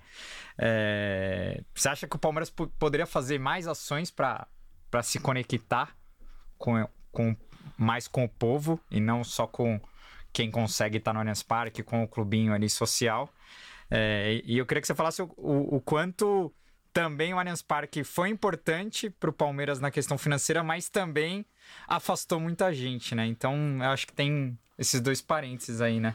Cara, sem dúvida, assim, é, é, é uma, uma briga que eu tenho particular, que eu não suporto ouvir a palavra internacionalização da marca, sabe? E não pela internacionalização em si. Claro, todo mundo quer vender, quer que se- que seu clube seja conhecido na China, na Índia, nos Estados Unidos, mas, cara, vamos botar o pé no chão. Ser o realista, Palmeiras né? precisa nacionalizar a marca de novo. A gente tem 55% da torcida fora do estado de São Paulo. Né? Então, quem viaja o Brasil, já- é uma percepção. Tá? Aliás, todo palmeirense que viaja o Brasil fala, pô, tem palmeirense pra Exato. caramba em Salvador, em Natal, em Belém. Onde você vai ter palmeirense. Brasília. A gente conta a pra camisa. agora, nossa. Né? Onde você vai, você conta a camisa e a camisa do Porra. Palmeiras ganha, cara. Sim, claro, né? Em quase todos os lugares. Tem muitos lugares que é, que é difícil ganhar, mas a gente tá sempre ali na, na disputa. Então, assim, temos que aproximar o, torce- o- o Palmeiras desse torcedor que hoje tá fora desse quadrilátero Pompeia, Barra Funda, Brás, é, Barra Funda, Água Branca, é, entendeu? Então a gente tem que, tem que aproximar mesmo. Tem que incluir. O que eu acho é o seguinte: o Allianz Parque era uma, era uma construção que colocou o Palmeiras. O, o que eu digo assim, hoje, o que mudou do Palmeiras quase falimentar em 2014, no ano do centenário, 2013, para o Palmeiras de hoje? O que mudou foi o Allianz Parque. É, O que a gente vive hoje é a era é a Allianz Parque. É isso. Porque o Allianz Parque não foi só um estádio que permitiu maiores rendas. Ele mudou o comportamento do torcedor. Ele inflamou esse entorno do, do estádio como a gente tem hoje. Então ele criou uma economia que talvez não existisse antes. Então, eu que sou vizinho ali, eu vejo, cara, qualquer dia que você passa na rua, tem dezenas de torcedores na frente fazendo tour, o cara chegando para conhecer, né? agora tem sala de troféus, comprando na loja da frente. Então, isso criou uma identidade para nós que o antigo Parque Antártica, embora tivesse, era uma coisa muito tímida. A gente saía do jogo no Parque Antártica, não tinha essa de chegar cinco horas antes, ficar tomando cerveja. Cara, você chegava um pouquinho antes, tal, comia um lanche, entrava, acabava o jogo e ia embora. Hoje o, o, o bairro respira o Palmeiras. Então, essa era, que eu chamo de era Allianz Parque, o Allianz Parque foi fundamental para essa reconstrução financeira do clube. Temos que entender isso. Ponto 2. Pode ser mais inclusivo, apesar disso. A gente pode ter uma carga de ingressos popular. O Palmeiras tinha até pouco tempo atrás, antes da pandemia, que era 50 reais na bilheteria da Matarazzo, você ia lá e comprava. Por que, que acabou? Entendeu? Por que, que o Palmeiras não faz uma ação com as pessoas que têm mais dificuldade, sei lá, por algum cadastro do governo federal de, de limitação de renda, pessoas que estão em algum tipo de auxílio. Ó, oh, você tem direito a ter um ingresso. Pode fazer. Sim, basta querer, entendeu? Então, trazer esse torcedor perto do Palmeiras é muito mais uma ação de interesse gerencial, administrativa, do que imaginar que é uma coisa que depende de fatores externos. Não depende, depende de nós. Então, a gente pode fazer. Inclusive, um dos projetos do Avante em 2013, que não foi aprovado na época, eu até entendo os motivos por que na época não foram aprovados. A gente tinha um Avante solidário, que era assim: eu pagaria o meu Avante e pagaria mais um, que serviria para uma outra pessoa que não tem condição de pagar. Então, essa era a brincadeira que a gente fez na época, que era o padrinho. Isso é legal. E era legal porque assim, o cara. E a gente sortearia lá, sei lá, 50 ingressos por, por pacotes ou ingressos. Então a pessoa mora em outro lugar, outro estado. Ela tinha um, ela vinha de avião, ia ficar no hotel, ia ter a chance de ir no jogo. E eu como padrinho dela, né? Às vezes sem saber, né? Porque eu tô pagando, eu seria convidado para ir junto com essa pessoa. Então a gente criar esses elos e conexões entre a nossa torcida, entendeu? Foda que eu, isso é complicado porque hoje o cara faz um momento solidário desse para ser cambista, entendeu? Pra ter mais um ingresso para vender. E, e, e, teoricamente. Às vezes você não consegue comprovar, como você vai é. comprovar que o cara é. tá dando para alguém mesmo? E, e o cara é vai, muito difícil. E, vai ter gente que vai pensar assim, pô, eu tô pagando meu avante, eu não vou conseguir para um, um, solidário, pro, pro solidário ir. Mas o solidário. Então, então é, é complicado. É. Mas eu, eu sou a favor, tá? Mas é complicado. Mas assim, tinha. Claro, assim, eu acho que a gente parte da ideia principal, é Sim, essa. É. Aí a mecânica para isso funcionar. Sim. Tem que ser debatido entre, cara, tem profissionais para isso, ganhando, ganhando muito bem lá no clube ou nos, nas empresas parceiras, para chegar nas soluções, entendeu? A gente também não consegue dedicar. Assim, sim, eu sim. acho que tinha que ter um plano, por exemplo, para facilitar ter mais criança no Allianz, porque o futuro da nossa torcida são as crianças. E hoje a nossa torcida tá aumentando porque tem muita criança também palmeirense, porque tá uma fase absurda. E, cara, é, por exemplo, eu acho um absurdo o Allianz cobrar ingresso de criança até. De colo é um absurdo total, né? Mas, por exemplo, até cinco anos, cara, para mim não devia cobrar, entendeu? Não, e tem uma barreira Porque tecnológica. Você fortalece o pai ir. É. Porque um pai hoje com quatro crianças, eu vi um cara falando, eu fui no Morumbi com o Santos lá, porque, cara, eu consegui levar minha família inteira. No Allianz eu não consigo. Eu tenho quatro filhos. Como que eu vou pagar ingresso para todo mundo? Agora, por que Então, que talvez o cara, o cara consegue comprovar, ó, tenho quatro filhos palmeirenses, porra, não, não tem um, não dá para ter um plano que... pro cara diferente, sei Por que, lá, que o ingresso do Allianz não custa eventualmente o que custou no Morumbi naquele jogo? O que que impede? É, que, que teoricamente, eles falam que o custo do Allianz Parque é maior, então. Tá, mas por se que. é que ou não é. Por que, que o ingresso de São Paulo e Água Santa foi mais barato que Palmeiras é. e São Bernardo? Então, aí.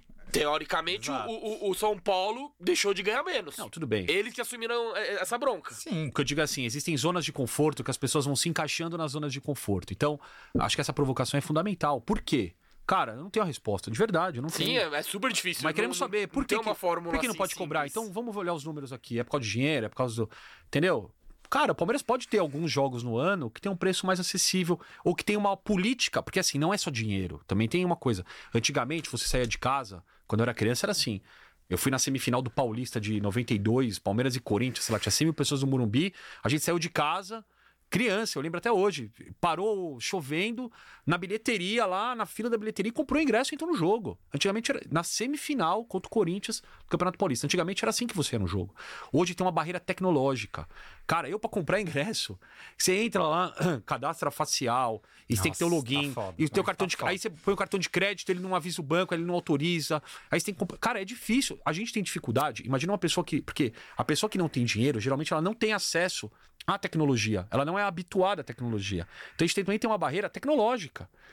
Como resolver isso? Não vou dar resposta aqui, não consigo. Sim. Mas sim, temos que resolver a barreira tecnológica também. Também. É. é que eu acho que a, a- a- essa diretoria criou essa barreira tecnológica para combater o cambismo. Só que ao mesmo tempo, foi o que você falou, com essa barreira tecnológica, limita quem não tem co- a Ah. condição de ter acesso a essa tecnologia também. Então, Que- querendo cara, ou não, é muito complicado. É Que- muito complicado. Querendo ou não, é- foi um pedido de toda a torcida essa questão do cambismo, né? E, e realmente estava demais, mas, mas eu, eu creio que essa, essa, essa, essa questão da, do Do facial. reconhecimento acabou elitizando um pouco mais também. É, nem tá funcionando direito o facial ainda. É, na, né? na real, É, facial começou ainda, é, começou. começou em, em partes, né? Hoje a entrada do. Acho que é o Portão B, se não me engano, do Gol Norte e do Ah, Superior setores, Norte né? não precisa de facial e o resto precisa, né? É. Então. Mas, é falo, você, ah, você pode. Você tem par- é, embasamento pra falar isso. Falam que é bom o facial. Você chega lá, põe a cara, pum, É, papum, no, clube, entra. no clube entra, funciona bem. Ah, Ah, não, não, não, não, eu digo na bilheteria também. eu é entrei no último jogo com facial. E Entrou. de boa, não, não dá aquelas falhadas e tal. Mas assim, tem, tem, sei lá, não sei, quando a máquina trava, não sei quanto tempo demora pra reiniciar, Sim, não, entendeu? aham. Não sei se cai o sistema inteiro ou não. Eu sei que tá tendo problema e acho que faz parte ter problema, porque É a o começo, implantação, é, né? Sim. Maravilhoso. Ó, o Bruno Damasceno mandou outro A superchat. gente, vai, a gente vai falar daquele assunto lá, viu, Bruno? Vamos- não, não esqueça. É, não, a gente vai falar sobre a Leila, assim. Ele, ele tá falando sobre a ampliação, né, do, do Allianz Parque. E a mensagem dele é fazer uma rampa. Entre, é, abre parênteses, móvel para não impactar outros eventos, atrás do Gol Norte, até o nível daquele setor azul morto já resolve. Ganha 4 mil lugares fácil, vão- falta vontade. É, é a opinião do Bruno. Para ele é simples ampli- ampliar. Eu não sou arquiteto, não tenho conhecimento É, técnico para falar, mas eu, eu- eu entendo Tem algumas eu entendo sua questões, frase, né? só que as coisas não são tão simples que nem todo mundo acha. O que eu sinto é que, pô, avante, você faz isso que, que resolve. Ah, o Camis faz isso, aquilo, resolve. Cara, como, co- como o Jocon tá falando, tem especialistas, tem equipes pra tentar resolver. Só que você resolve de um lado, fode de outro. Não, e tem uma série de coisas pra resolver ao mesmo tempo. e- né? Exatamente. Então, cara, não É é fácil. Ó, o, Fá- o Fábio Yamagi mandou um, um superchat também. Parceiraço. Jocondo, e se o peso do voto do associado, que também for avante, tiver peso 2? Porque tem associado que vota por causa da piscina e tá nem aí pro futebol. Muitos nem são palmeirenses. Aí eu. Isso é uma questão legal Cara, também. Qualquer, que que você acha qualquer alteração, de- assim, conceitualmente parece legal. Qualquer alteração de estatuto precisa ser aprovada pelos conselheiros e pelos sócios. E para você aprovar uma alteração estatutária dessa, você precisa ter dois terços, é, você precisa ter metade, né, metade é o número exato, de conselheiros, de cadeiras votando pela alteração. Então, assim, é difícil. Se não houver um interesse genuíno Hoje, então, vamos falar agora de política do Palmeiras em números gerais. A gente tem Perfeito. 291 conselheiros hoje no Palmeiras, tá? Tá. Dos 300 possíveis, tem 291. É, a gente precisa de 146 votos de conselheiros para mudar qualquer coisa no estatuto, tá? É, se não for uma coisa que a diretoria do Palmeiras queira, porque ela tem esse número de votos, a oposição não tem 146 votos.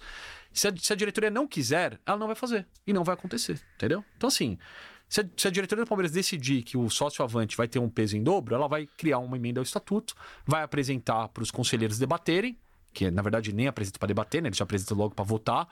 E aí tem que ter os 146 votos e vai para a Assembleia Geral para ratificar, ratificar. Simples assim. Então, é, Eu sinto que quando é pro interesse de quem comanda, a coisa vira, né? Mas quando é. Porque, por exemplo, pra mim, pra Leila hoje não seria interessante. Com um- É isso. certeza não, Tem um né? dois. Porque foi o que o Jocondo acabou de falar, que, Exato. que o conse os conselheiros Gente, é o ali, a seguinte. maioria já tá, já tá tô com Você eles, tem né? que ser muito desprendido emocionalmente, muito elevado culturalmente, espiritualmente, para você estar sentado na cadeira do poder e criar mecanismos que enfraquecem o teu poder. Sim. Entendeu? Então, assim, quantas pessoas fizeram isso no mundo, no, outro, no Palmeiras, no mundo? É, em, em cara, qualquer- em qualquer qualquer, frente, qualquer né? frente. Então, assim, você tirar poder de você mesmo, ou você ampliar o poder de quem tá, né, do caso do povo ali, que é o associado, que é o torcedor, cara, a pessoa faria isso, ela tem que ter um propósito de vida, ser este. Tipo, eu quero fazer isso pelo Palmeiras, porque daqui a pouco eu passo e o Palmeiras vai ficar aqui mais infinitos anos. Então, assim, é, a gente olha aqui, a gente enxerga essa diretoria como isso sendo um propósito? Eu não acho. Então, assim, não só eles, outros também que já Sim. passaram. Então não vão querer mudar isso e por isso que eu falo que se tiver uma mudança para ampliar ou para mudar o sistema, o sistema de votação do Palmeiras hoje, ela vai passar, imagino eu, pela transformação em SAF, entendeu? A coisa vai ter, porque já que nós vamos gastar energia, já vai vir um pacote junto para beneficiar ou, enfim, sob, sob o, pretexto de modernizar, é para beneficiar grupos menores de, de interesse financeiro e político em cima do Palmeiras. A- Até porque a, a votação que aumentou de dois para três anos, o mandato presidencial, muito, foi, foi pautado na- no lance da modernidade, né? É. Não, foi uma narrativa Era absolutamente... modernidade sim, né? É. Que, que diziam, e pra mim foi um erro. Você foi um dos que. O, o- Foi o- contra. Você foi o único que foi Contra contra, né? a três anos de mandato? É, Sim. porque assim, aí- aí- acho que eu vou dar um contexto histórico, porque Tá. isso, isso, isso mudou o rumo do político do Palmeiras, tá? Por que, que tinha que mudar de dois anos para três anos? As pessoas vão dar um milhão de justificativas, mas tinha que mudar porque a Leila queria ser presidente, como ela efetivamente é hoje, na eleição de 2021.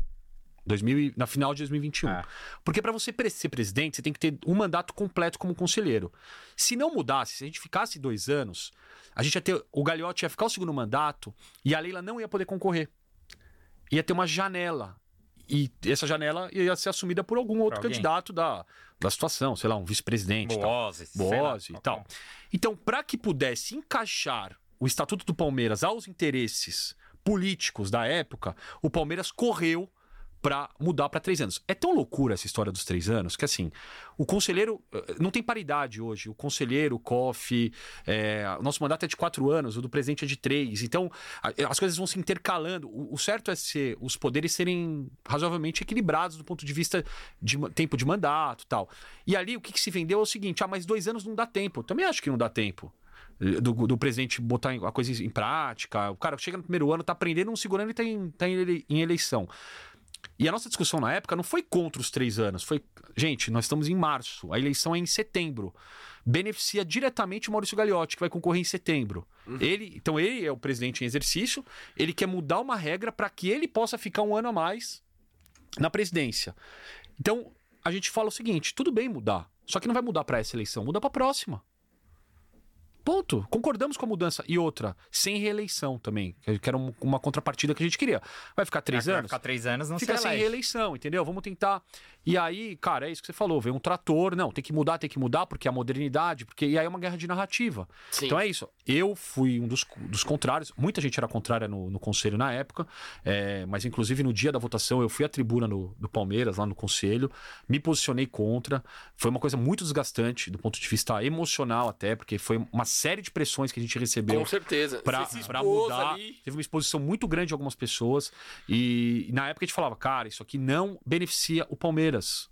Não muda a vida do Palmeiras. Isso é um, um fato para atender interesses particulares ali. do inclusive do Maurício Gagliotti. Eu, eu falei, inclusive, naquele dia para ele isso. Então, assim, cara, quem fez isso no passado? Mustafa. A mudança que o Mustafa fez. Ele mudou o estatuto para ele ficar mais tempo no, no, no, no cargo. Juvenal Juvencio no São Paulo. Fez isso. Entendeu? Tipo, agora o Casares, Casares fez de fez novo. fez, é. Cara, esse, isso é a nova política ou isso é a velha? Pra mim, isso é a velhíssima política. Uhum. Isso é o tipo, é o que pior que tem na política, é você ir organizando a estrutura pra te atender e não pra atender o clube. Então, por isso eu fui contra, é, em absoluto, não me arrependo, pelo contrário, queria voltar num tempo pra gente ter essa votação de novo. Foi uma votação, assim. é, Seria legal aparecer o vídeo dessa votação aí. Era, era importante a gente ver a- Eu queria... as performances Tem seu no dia. discurso no, no, no doc que você me mandou, né? Não, eu tenho ele, porque a- toda reunião gera uma ata, né? E eu tenho ela transcrita e tem de outros colegas que, que foram. Eu acho que eu tenho essa ata desse dia, assim, tem os discursos. É interessante ver como as pessoas pensavam. Tanto que na época a justificativa era: ah, o Corinthians é três anos, o São Paulo é três anos. Eu falei, mas e daí? cara, o que isso quer dizer pra nós, entendeu? Tipo, cara, aí, sei lá, vamos. O que que isso muda, né? O, o ponto na época era. Mudou, por isso que eu falo, quando a gente fala de SAF aqui, o estatuto ele, ele mudou e para mudar precisou ter uma, uma energia muito grande de muitas pessoas. Porque, cara, todo mundo tem algum tipo de interesse, né? Seja um interesse genuíno ou não genuíno. Mas todo mundo tem algum tipo de interesse ali que a coisa. Então, para mudar qualquer coisa, tipo o sócio torcedor votar, você precisa ter uma mobilização interna muito grande. E aí, se não vai atender diretamente as pessoas que estão nos pontos de poder hoje, por que, que elas vão fazer isso, entendeu? Acho que esse é um, Caralho. um Não, ponto importante pesado. da discussão. Não, Foda. Antes de entrar na Leila, vamos falar do Ocupa, né? Que hoje tem apenas três repre- representantes, né, no conselho, mas a gente sente que é, o movimento só cresce, né? Qual que você acha São que... quatro, né? Agora Eu é quatro, errei, porque a última eleição. A última eleição. Ah, é verdade, errei. é verdade. Entrou mais um na é. última. Zé Aparecido entrou. Qual que é a importância... Baita, baita cara. Pelo que eu conheço, tá? Pela É, internet, nossa. não conheço o Zé.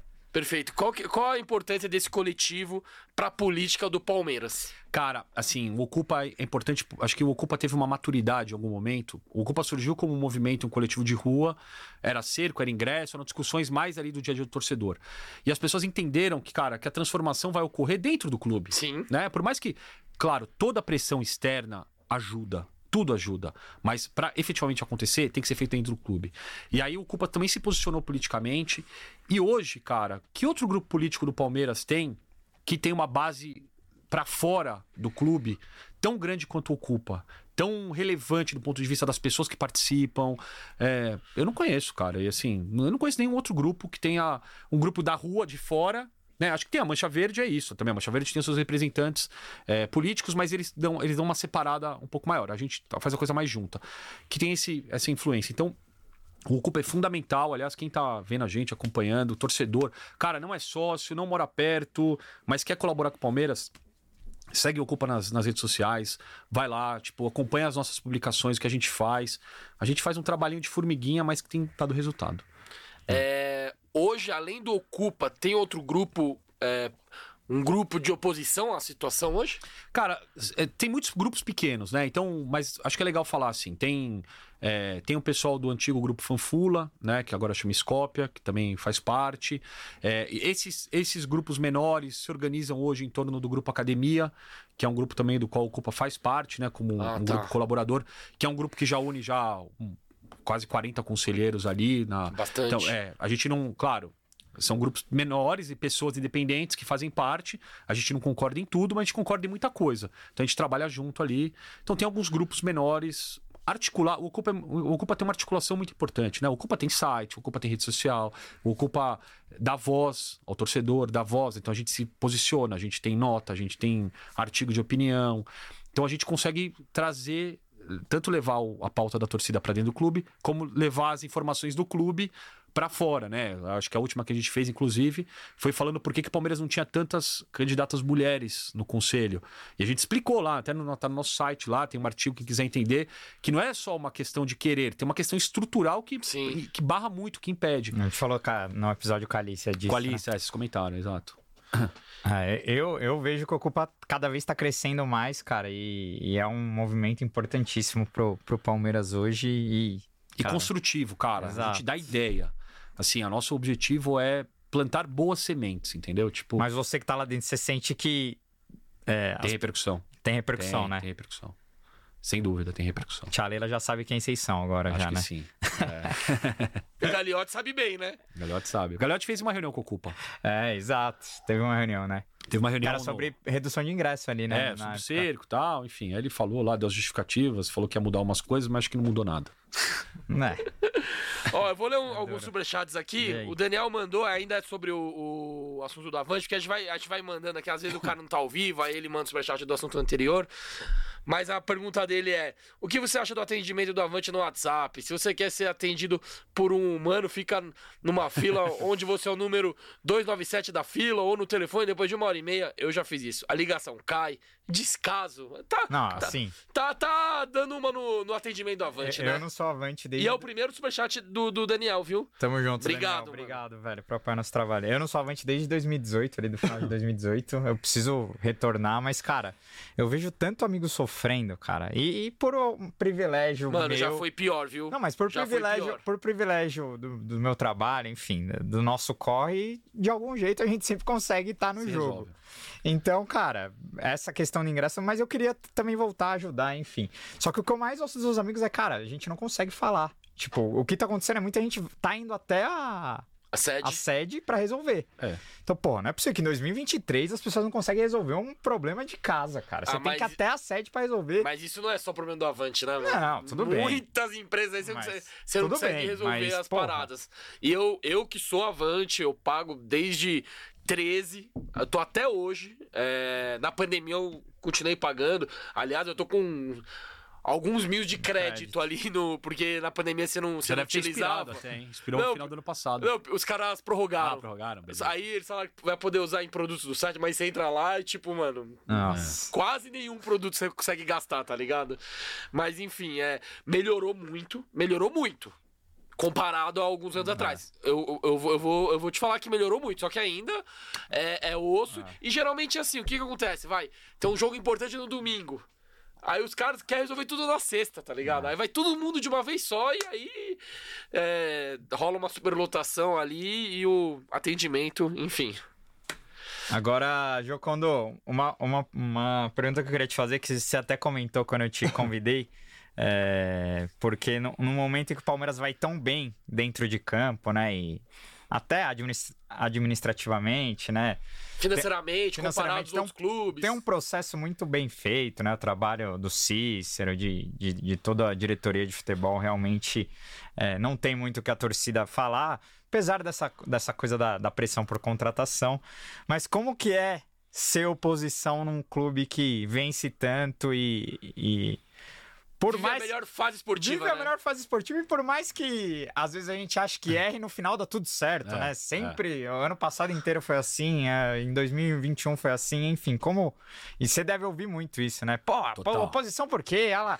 Porque é assim, né? Se a bola entra, lá, lá. O que vocês estão reclamando da tia Leila aí, ó? Pô, o Palmeiras tá bem pra caralho. Aí se a bola sai, se a bola bate na trave e sai, não, oposição. fora. A oposição exato, não cobra. Exato. Cara, eu acho assim, o primeiro, o primeiro efeito colateral, digamos assim, desse bom momento que a gente vive, maravilhoso momento, é temos que ser uma oposição mais inteligente, mais construtiva, com críticas corretas, apontando as coisas importantes. O que a gente faz é, e eu particularmente faço isso muito, e meus colegas, sem dúvida, a gente separa o que é futebol, o que é instituição, certo? O futebol é uma ilha dentro do Palmeiras eu acredito, boa parte do nosso sucesso hoje é o Abel Ferreira e acho que boa parte da torcida acredita isso ao Abel Ferreira. Não fosse o Abel ali, não sei como seria. Talvez não fosse tão bom como é. Independente disso, ele não alcançaria tudo que ele alcançou se o Palmeiras não estivesse também em momentos, um momento administrativamente bom. Beleza. O que a gente fala é o seguinte: nós olhamos o clube com um olhar de 20, 30, 40 anos, não com um olhar imediatista. Então, assim, tanto faz, assim, a grosso modo, se o Palmeiras está sendo campeão ou não sendo campeão. A instituição tem que se fortalecer cada vez mais. A instituição não pode sofrer solavancos. Por quê? Quando, se alguém chegasse em maio de 2000 e dissesse eu sou oposição, ao Mustafa, o cara fala, pô, mas o Palmeiras acabou de ser campeão da Libertadores, está na final da outra liber... da, da, Libertadores de novo. Nosso time é fortíssimo, ganhamos tudo 10 anos seguidos. Se, o cara... Se essa mesma pessoa fosse perguntada em 2002, ela ia falar: o Palmeiras não tem oposição, ninguém cobra. Ninguém. Por então, isso tá na segunda divisão. O futebol é cíclico, cara. É, agora, como a gente está num momento bom, a gente pode falar, infelizmente, esses momentos não duram eternamente. Cara, nem no Brasil e nem em lugar nenhum do mundo, cara. Então, assim, em algum momento, todos os clubes vão passar por dificuldades. Nesse momento, o Palmeiras tem que estar o quê? Institucionalmente fortalecido. A nossa briga é institucional.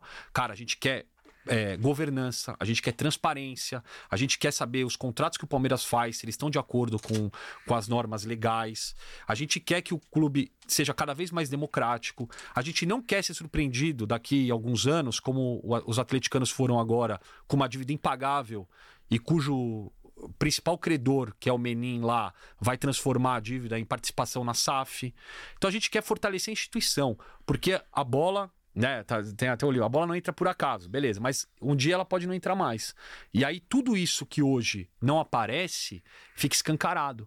Então, nesse momento, quando o time vai mal, como foi 2019, por exemplo, todos os problemas aparecem. Ah, o contrato longo, Matos o jogador. Cai. É, antes do Abel Ferreira chegar, o que, que a gente pensava do Rony? Que, que é o Rony hoje pro Palmeiras? Entendeu? E se o Abel Ferreira sair amanhã, o que vai ser do Rony depois? Então, assim, o futebol, a gente não pode, politicamente, deixar que o futebol conduza os nossos humores. A gente tem que olhar a instituição.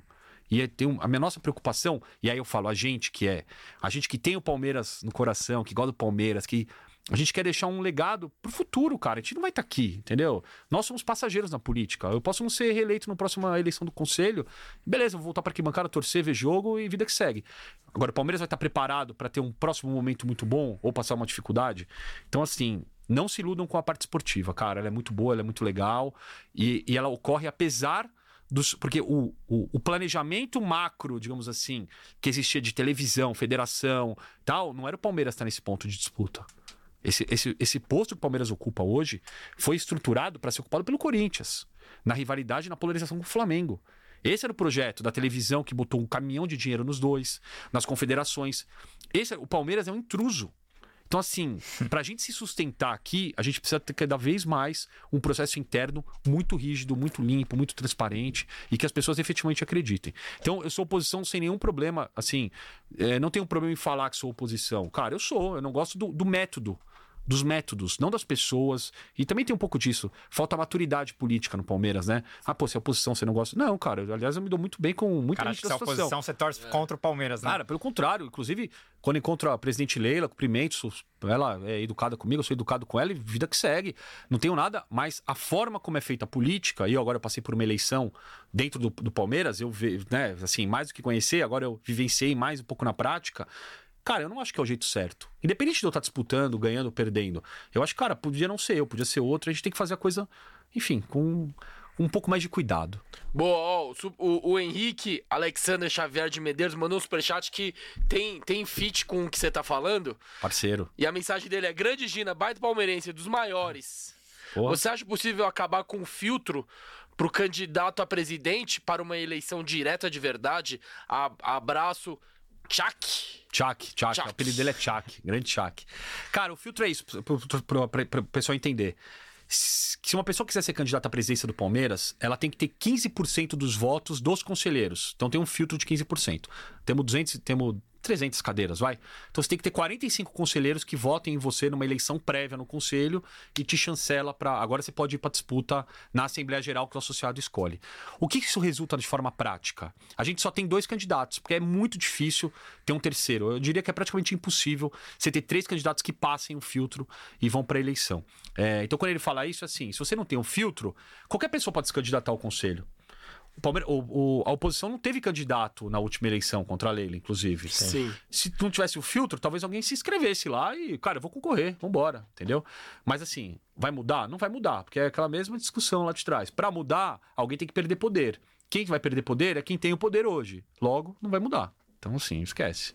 Isso não é uma coisa que tá na pauta e ninguém nem discute. Caralho, agora você tava falando da sua eleição, né? Pra quem não sabe, o Jocondo. É... Se elegeu, né? Não, não, você Não, elegeu, não. se candidatou, Ele concorreu, desculpa.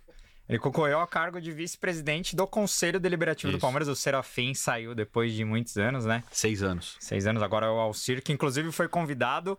Pra quem acha que a gente só dá a voz pra, pra oposição aqui, não. A gente convidou o Alcir também, que é o, o atual. Convidamos geral. Quem quiser sentar aqui vai A sentar. Leila, se quiser vir também um dia, não tem problema nenhum. Eu, eu, eu sou oposição a ela, mas também converso em entrevista e troco uma ideia numa boa, não, não tenho problema algum. Eu também sou mais contra o modelo do que a pessoa. Mas, enfim, é, eu queria que você falasse o, o que mudaria é, caso a oposição vencesse é, o cargo de presidente e vice-presidente do, do, do Conselho Deliberativo do Palmeiras. Porque, assim, eu que já tô envolvido ne- nesse, nesse ecossistema, eu não, eu não, eu não entendo. E imagino que muitos torcedores também não entendam. Então, eu queria que você explicasse de uma forma prática o que mudaria caso vocês entrassem na presidência do Ó, Conselho. É, o Conselho Deliberativo tem um papel de ser um contrapeso à diretoria executiva, certo? Então, o Conselho tem que ser independente. É a essência do Conselho ser independente, como o Congresso é independente do presidente da República. Para que, que haja um equilíbrio das coisas, como as coisas acontecem é, no dia a dia. Então, o que, que a gente efetivamente mudaria, que eu acho que é uma coisa que gerou um certo medo, né? É, hoje, o Conselho Deliberativo ele segue as diretrizes da diretoria executiva. Ele não tem independência. Eu vou dar um número para vocês. O Palmeiras tem 291 conselheiros, eu falei aqui. Desses aí, 116 116, 40 por 39, vírgula alguma coisinha, 40% são diretores da gestão. Certo? Ou seja, quando a gente vai votar o balanço do Palmeiras, agora nós vamos votar dia 29, inclusive agora, que era para ter, depois vou, era para ter recebido o balanço 15 dias antes, como diz o estatuto. Hoje é dia 18, 17. 17. A gente não recebeu, então já vencido o prazo. Quando a gente vai votar o balanço agora, como é que um diretor, uma pessoa que é diretora da gestão, vai votar no balanço do qual ela faz parte, enquanto diretor? seja o departamento dela, ou seja ele o diretor financeiro, ou o diretor. Dificilmente vai votar contra. né? Não, não, não vai, votar, não vai É votar difícil, contra. Não vai votar. Então a gente tem 40% do conselho deliberativo que, de saída, Já é da. Já tá lá. já tá vinculado Sim. à diretoria executiva porque dela faz parte.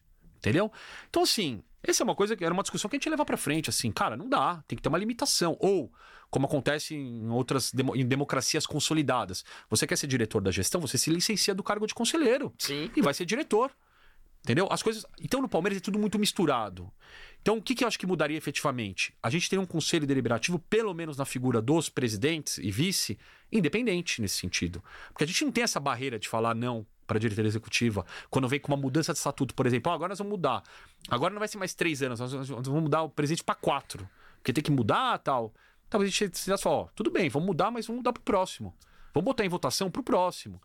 Hoje, qualquer alteração estatutária que interesse a diretoria executiva, não estou fazendo juízo de valor de qual seja ela, se é boa ou ruim Sim. Palmeiras. Interessa a diretoria executiva uma mudança estatutária, ela vai entrar no CD, já sai com 40% de aprovação. Pronto. Caralho, velho. Então, assim, é. Por isso que a gente precisava ter um contraponto. E foi uma discussão que a gente teve muito com os conselheiros da situação, inclusive. É importante ter um contraponto. Não é que a gente quer sentar lá para atrapalhar o. Não, cara, longe disso. Né? O, o Dudu não vai deixar de driblar o, o lateral esquerdo ou fazer gol, porque no conselho a gente está debatendo uma coisa institucional nossa. A gente só queria ter o acesso e o poder de colocar alguns freios que a gente acha que faltou nesses últimos anos com o Serafim. O Serafim ficou três anos. Aliás, você pode concorrer indefinidamente ao cargo. Isso é uma coisa que a gente ia mudar imediatamente. Não pode concorrer indefinidamente ao cargo.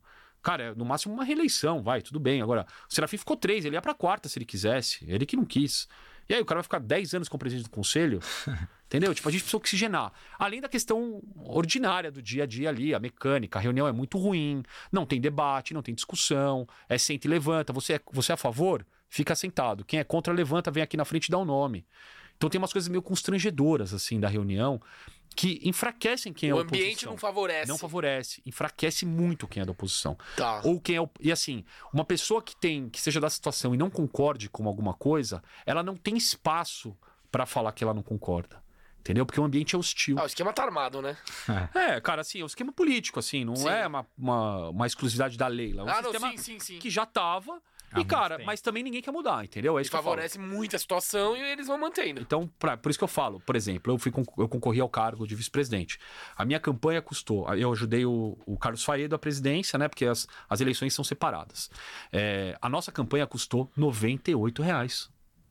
Custou 98 reais. Que foi o santinho que a gente fez, que a gente mandou pra galera, o cartazinho do dia tal. É isso.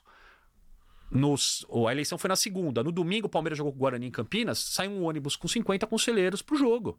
O torcedor que mora em Campinas, palmeirense ou que mora em São Paulo, não pôde ir pro jogo, porque não pode ter torcida visitante. Sim. E sai um ônibus do Palmeiras com uma série de conselheiros Que assistiram o jogo. para assistir o jogo como uma- um, um ato político. Porque aquilo era um ato político, claro. Eu não fui convidado. eu- entendeu? Quem foi convidado? Quem tava em, em dúvida ali, vai votar em fulano, ciclano. Então, assim, isso é nova política, eu falo. Porque no dia seguinte, inclusive, a Leila falou numa entrevista, estava muito feliz que tinham ganhado os candidatos dela, que inclusive eu conheço os dois e gosto e respeito. Cara, zero problema com eles. É, mas ela falou que ainda bem que ganhou, porque a velha política perdeu de novo. Eu falo, cara, velha política é, é isso que a gente fez? Ou velha política é você fazer um jantar na quinta-feira anterior com para 150 conselheiros para falar, olha, os projetos são esses aqui, né? Então a gente para uma disputa dessa pegou o telefone e ligou para 200 pessoas cada um. Cara, uma semana que eu tirei de folga do trabalho para ligar e o meu companheiro Carlos Faíra certamente fez o mesmo para ligar para cada um. Cara, a gente não tem a possibilidade de juntar 200, 150 pessoas no restaurante, falar, pegar um microfone e falar, galera, vota em mim aí que o presidente está apoiando. Então, quando a gente fala que a nossa, a nossa chegada lá ia mudar um pouco da estrutura, é nesse sentido. Cara, vamos fazer a coisa do ponto de vista do que é correto, do que é. Né? Eu não acho que seja. Não é que é ilegal. Essas, esses fatos que eu citei não são ilegais. Mas são, no mínimo, sei lá, não recomendados, né? Numa democracia. Então, isso mudaria, certamente. Esses Caralho. 116 conselheiros diretores. Ó, o Fabrício Cirelli mandou mais um, mais um superchat que vai muito do, com o que você tá falando. Jocondo, alguma chance de mudança no CD, que é o Conselho Deliberativo, com a mudança da presidência ou será a eterna gaveta? Bom, a gente espera que. Desculpa, o Alcir ele tem uma. Ele tem um trato mais próximo, assim, ele é um cara muito. A gente, inclusive, conversou porque existia a possibilidade dele ganhar a presidência e eu ganhar a vice, por exemplo, né? Porque são... Exato. E a gente até conversou antes sobre isso, né? No sentido de, cara, vamos se ajudar no. no- E né? também já mudaria. Se você consegue pelo menos uma vaguinha ali, se a É. oposição consegue uma vaguinha, já. Já é uma pentelhaçãozinha, né? Cara, vamos ver agora. Hoje a gente vai protocolar, hoje ou amanhã, uma carta pro auxílio. Vai ser a primeira que ele vai receber nossa. Um grupo de quase, sei lá quantos conselheiros assinaram, mas tem bastante gente. É um tema sensível. É, exige uma resposta do Palmeiras. Então vai ser a primeira que nós vamos protocolar agora. Tem a ver com o acordo com São Paulo ou não? Não, esse daí foi na. Já a gente foi, fez né? pro Serafim ainda. E, cara, vamos ver como é que ele age em relação a isso, assim, porque eu acho que é um ponto que interessa aos conselheiros. É, tem a ver com os processos de eleição no Palmeiras. Entendi. Eu- a gente, depois a gente vai de- detalhar mais, mas assim, o Palmeiras mudou o processo de votação dele no, no- no último ano. É, o, o processo que eu digo é a urna, Sim, né? sim. Antes era uma urna eletrônica, igual a urna que a gente tem no, no TSE lá, que você vai votar no presidente, governador e tal. E o Palmeiras mudou para um tablet. É um sistema novo de uma empresa nova, isso não foi comunicado tal. Mas o nosso ponto central é que todo. E a gente, isso ficou muito, muito explícito na última votação, que toda essa gestão do processo de votação, a gente não está colocando em xeque pelo- de jeito nenhum a votação. A votação que eu tive, acho que foi isso mesmo, e vida que segue. O que a gente está discutindo é que toda a operação e o processo foi feito por funcionários do Palmeiras, que são subordinados à gestão. Então, os funcionários do Palmeiras fizeram a apuração dos resultados, os funcionários do Palmeiras fizeram a zerésima das urnas, e a gente não, e não tem a contratação de uma auditoria externa, que também o estatuto prevê. Então, a gente está colocando esse ponto para, assim, é- é no intuito de melhorar. Sim. Cara, temos que melhorar o, o processo. Ele não é que a gente desconfia do processo, mas ele é um processo que tem falhas, assim, preocupantes, assim, do ponto de vista é, técnico, talvez, ou pelo menos não, não cumpre o estatuto, inclusive, porque é, o, o estatuto pede que seja um, um processo consagrado pela justiça eleitoral, É, né? Até o fato dessa ausência dessa auditoria dá margem para É. as pessoas pensarem que pode ter uma certa manipulação. Não, e o Palmeiras- Não, não, não tô afirmando que tem, tá? É, Mas e o- dá margem para isso. E o Palmeiras é uma associação, né? Então, assim, qualquer sócio do Palmeiras pode entrar com uma ação. Qualquer sócio, não precisa ser conselheiro, diretor, entrar com uma ação questionando o não. Porque o que acontece nesse caso? Não se está cumprindo o estatuto. Ponto. Se algum associado entrar com uma ação na justiça dizendo que não está cumprindo o estatuto, qualquer eleição pode ser futuramente, cara, ter uma liminar, não rolar, ser impugnada.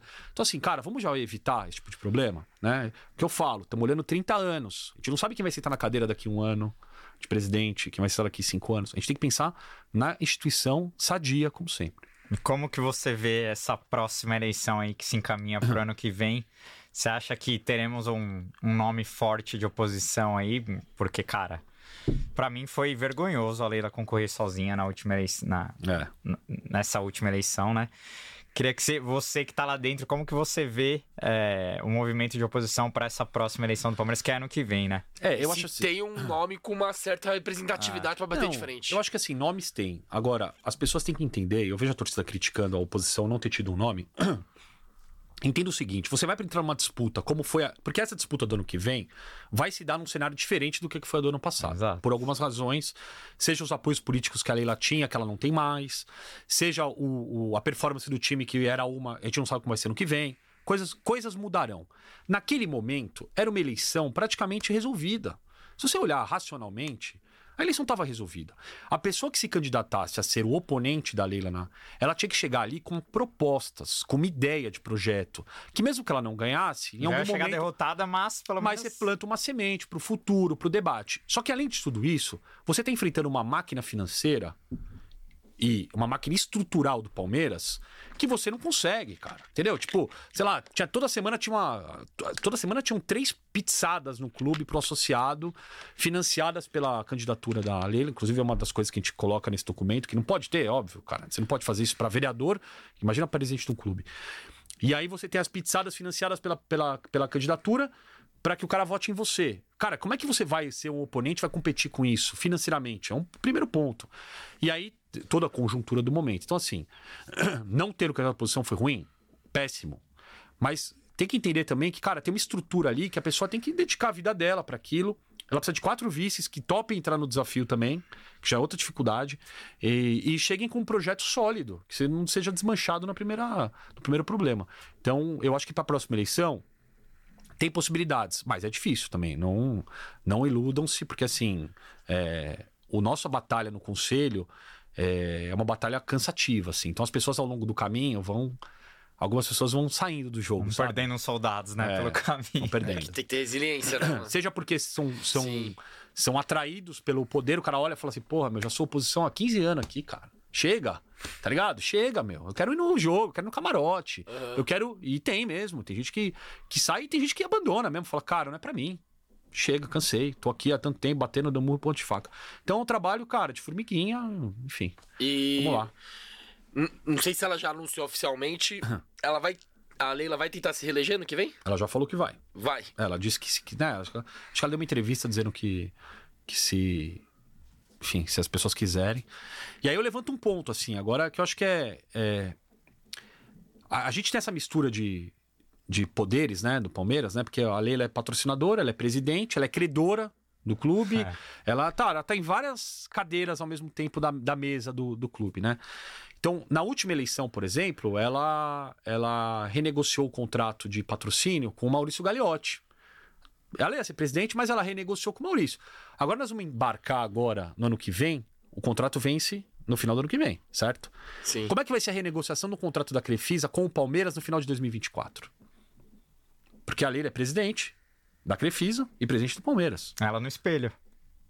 Oi? Ela no espelho vai ser. Ela- ele tá falando que vai conversar Ah, ela com é, ela, é mesmo. O meme, o meme do É. Homem-Aranha. É, vai ser isso. Então, assim, é um ponto, é um ponto importante que eu falo assim. Quando a gente fala, por que, que você é oposição? Tá aí um dos motivos principais. É, é absolutamente inconcebível qualquer empresa. Eu não sei, se tiver algum, algum CEO de uma grande empresa, algum cara de uma auditoria quiser escrever, e eu depois eu até compenso o superchat aí para e falar que alguma empresa com governança, com transparência, ou listada em bolsa, que permita que o presidente da- do. que permitiria o fato do presidente da associação ser o presidente da patrocinadora, na mesma cadeira e ser credora, eu não conheço. Eu duvido, por exemplo, que na Crefisa o diretor de marketing possa contratar a empresa da esposa para prestar serviço. Você acha que pode? Você acha que é permitido pela. Que na Compliance, né? o compliance da empresa? Você acha que na FAM um, um diretor pode contratar uma empresa do, dele mesmo para prestar serviço para. Óbvio que não, né? Óbvio que não. Então, assim, por que no Palmeiras pode? Então é um ponto que eu levanto aqui, que eu falo que assim. Não tem problema a Leila querer ser presidente do Palmeiras. e Ela tem o mérito dela, ela foi eleita para isso, ela tá na cadeira. As decisões têm que ser tomadas. Hoje, pro ano que vem e para o próximo mandato, ou a Leila vai ser presidente ou a Leila vai ser patrocinadora. Ela não pode se figurar nas duas cadeiras ao mesmo tempo. Tá errado. Isso tá errado. Então, assim, vai ter que decidir. Isso é o que eu gosto de falar e gostaria que ela pensasse e as pessoas que estão no entorno pensassem. O Palmeiras hoje precisaria ter, criar um mecanismo, já que a Leila tem muito interesse em continuar presidente, que ela já falou algumas vezes, então, se quer ficar desse lado, desse lado vai ter que sair. O Palmeiras pode criar ferramentas para que aos poucos substitua a Crefisa por outros certeza. patrocinadores. Cara, o Palmeiras hoje é uma das principais marcas do futebol brasileiro. Conseguiu cinco pro feminino De um dia fácil. pro outro. Ah, mas, a- Imagina, no, ma- imagina o masculino, que a Mas a- exposição é 10 vezes maior. mas a questão é achar patrocinadores que paguem igual ou mais, Ah, né? Sim. Sim, mas é o que eu tô dizendo, mas é um problema Mas- que tem que ser resolvido por eles. Sim. Mas você acha que o masculino hoje não acha? Não sei. Eu vou dar, eu vou dar uns números aqui. Eu acho É, que acha v- v- vamos, Vamos, vamos, é, fazer o seguinte. Eu e o Gabriel já tinha conversado que a camisa mais cara hoje do Brasil é a do Flamengo. Isso. Porque, mas tem vários patrocinadores. Exato. Agora, de patrocinador. E a segunda mais cara do Brasil é o, é o do Palmeiras, né? E, e- e o, e o Palmeiras tem patrocinador único. Se juntar só um patrocinador, o Palmeiras é o que mais recebe. Sim, mas que diferença- Agora, se eu estou. É, Se, não, se você olha a camisa do Palmeiras, tá cheio de. Exato. Os espaços estão ocupados. sim, Tem, tá tem certo. oito cre- Crefis e três fãs. É. É, só que. Você poderia vender um pra um. um- É, sim, não, não, perfeito. Entendeu? Sim, sim. Só tô averiguando Não, não, aqui os números. Então, no ranking ali, quem recebe mais de patrocínio de camisa? Flamengo, segundo Palmeiras. Agora, se eu tiver enganado, você me corrija. Aí Não, eu, eu acho que a discussão é a seguinte: é, eu, eu não tô colocando aqui na perspectiva o, o, o, o quanto a Crefisa ajudou o Palmeiras ou não ajudou, Sim, o sim, quanto sim, é importante. claro, claro, A claro. perspectiva aqui é simplesmente Você não tá de nego-. É negócio, não é negócio? Claro. Contrata como negócio? Então é o seguinte: Vamos o lá. Palmeiras já está classificado para o Mundial de 2025. Sim. Que outro clube tá? Palmeiras e Flamengo. É. Cara, o Mundial de 2025 vai ser uma Copa do Mundo de clubes. É a vida ali. Cara, vai ser um negócio É. de louco, um negócio que a gente nunca viu. Quanto vai custar a camisa do Palmeiras 2025? Com todo respeito à Crefisa, a Crefisa é um player local. tá no Brasil. Talvez com o Mundial a, batendo a porta aqui, o Palmeiras tenha, receba interesse ou atratividade de players internacionais também. Que falam, cara, esse clube vai estar disputando o Mundial que o mundo inteiro vai assistir. O que eu quero falar assim, é, nesse, nessa ótica, o departamento de marketing do Palmeiras tem a obrigação, é obrigação deles, porque eles são contratados para isso, tem uma estrutura ali, de pegar o seu media kitzinho e bater nas portas. O Flamengo fatura o dobro em patrocínio do que o Palmeiras, mais ou menos esse é o número. Dobro. Eu não sei qual é o tamanho do. Eu sei que o do Palmeiras é 81 milhões há três anos, não tem reajuste nem da inflação há alguns anos. Quanto vai ser no próximo ciclo? Entendeu? O Palmeiras hoje tem condições de ter patrocinadores? Eu acho que tem. Acho. Sim. Tem informações que já bateram patrocinadores na porta, querendo pedaços da camisa, claro, né? Porque patrocinar não é só botar o nome na camisa. Então, porque tem esse discurso assim: ah, se chegar alguém aqui e botar mais do que eu ponho, pode ficar. Mas patrocinar não é isso. Patrocinar é você ter o nome na camisa, mas você ter a possibilidade de explorar aquele patrocínio, ativar aquilo lá. Então você ter o jogador na tua empresa, você colocar o camarote, você ser recebido no CT num dia tal, você levar teus clientes, tem todo um universo por trás. Quem vai chegar hoje em sã consciência e oferecer mais do que a Crefisa paga, que é um ato provocativo, porque a Leila está nas duas cadeiras. Então a empresa chegaria como um ato de provocação. Ó, oh, Leila, você paga 81, a gente vai pagar 100. E aí? O que, que aconteceria no dia seguinte? Das duas, uma. Ou a Leila fala, eu cubro 100. Ou a Leila fala, eu falo Leila aqui porque eu não sei se Crefisa, fã Palmeiras. Ou ela vai falar assim, tá bom, então fica com 100 aqui, só que é o seguinte, é... o meu departamento aqui, a nossa estrutura, vai fazer o básico com vocês. Não vão fazer nada além do que tá em contrato.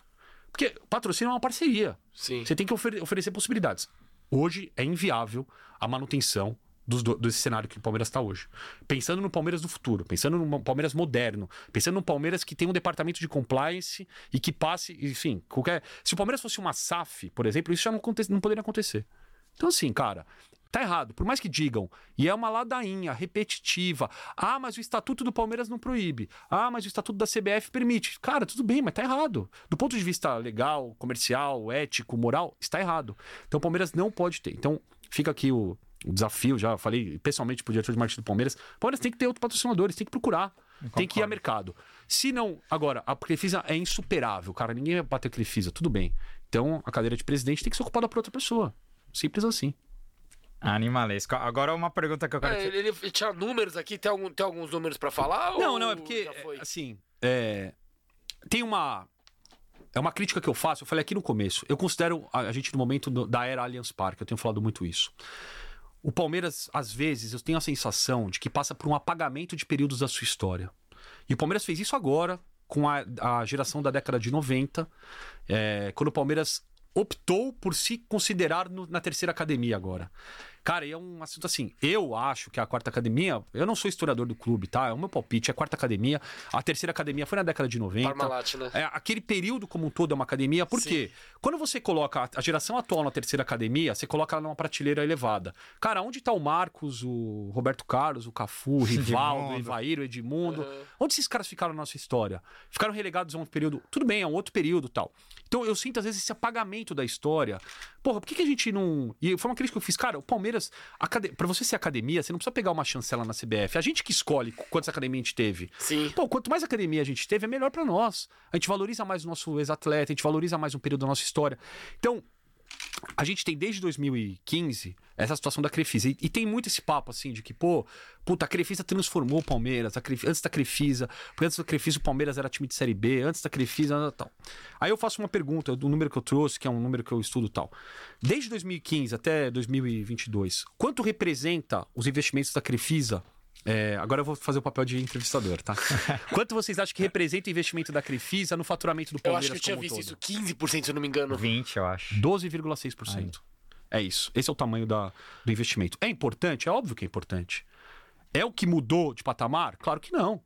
Se o Palmeiras não tivesse patrocínio nenhum desde 2015 até hoje, o Palmeiras continuaria sendo o segundo maior faturamento do Brasil nesse recorte é, histórico. É, maior números... que o Corinthians, e, maior que o São Paulo, maior que o Grêmio, maior que o Vasco, que... só não seria maior do que o Flamengo. Sim. Obviamente que é maior. Esses números englobam também as ah. contratações dos jogadores ou é só o, o fixo anual?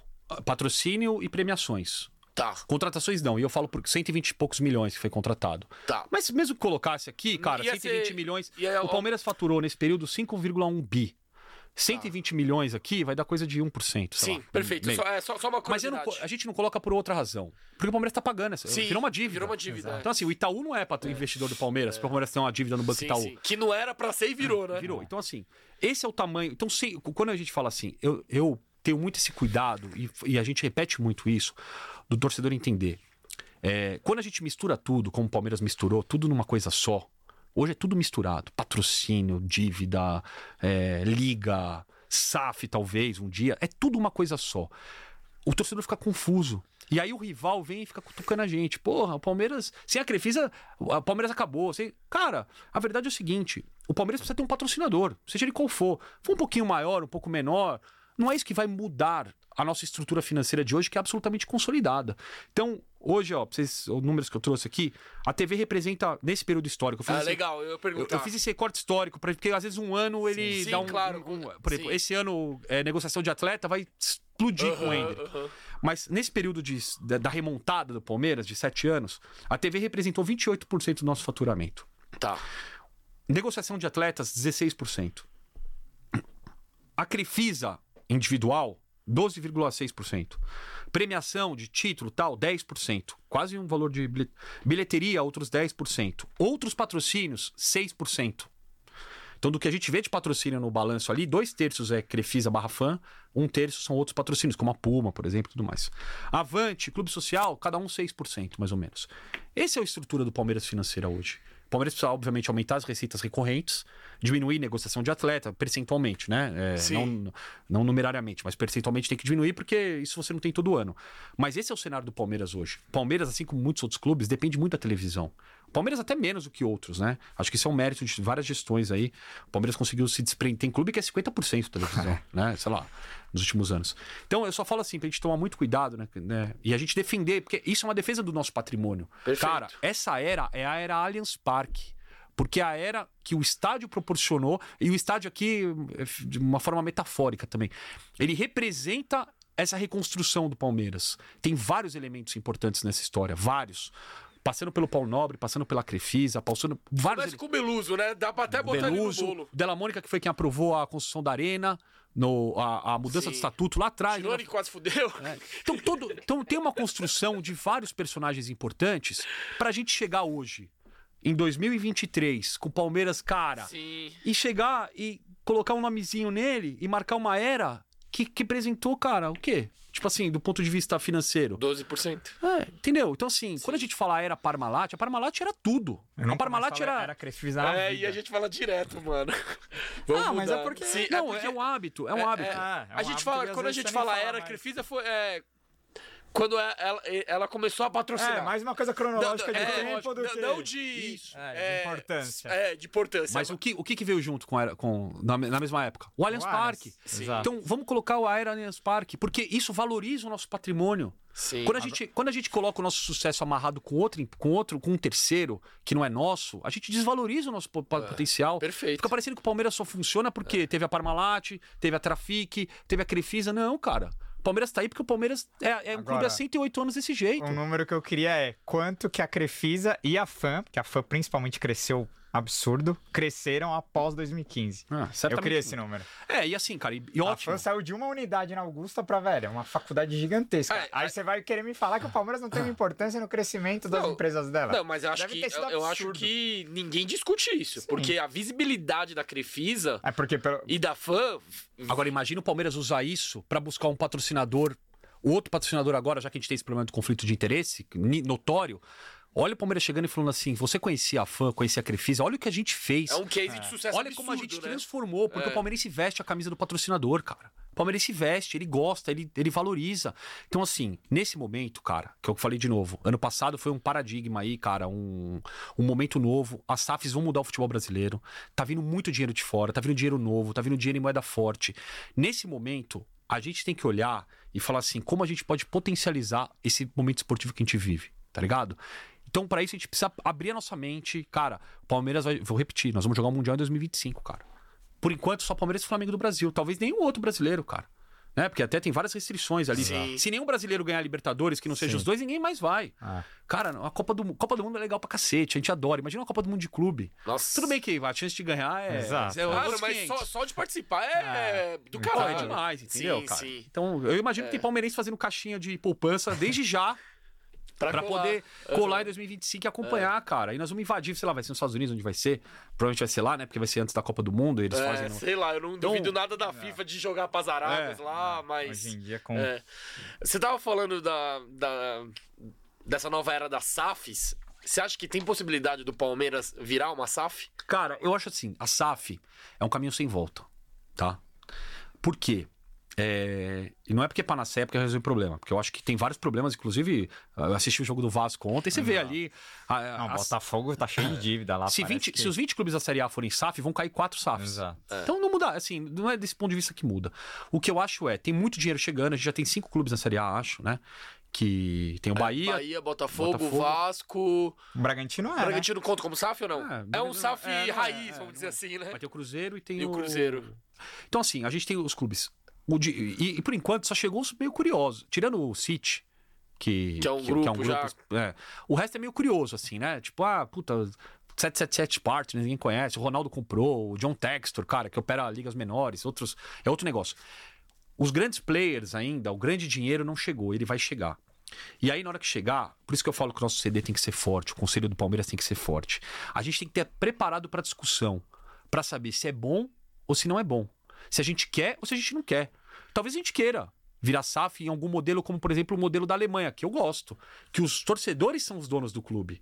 Hoje a gente tem três macro modelos de SAF vai, no mundo. A gente tem o modelo dos clubes de multi-owner group lá, que é o City, que tem 50 clubes. Que é o. City, o do, PS, ah, do PSG não é, né? Mas enfim. É, o, que ele tem. E aí você, quando você entra nessa, nessa cadeia, como o Bahia entrou, você tá numa hierarquia.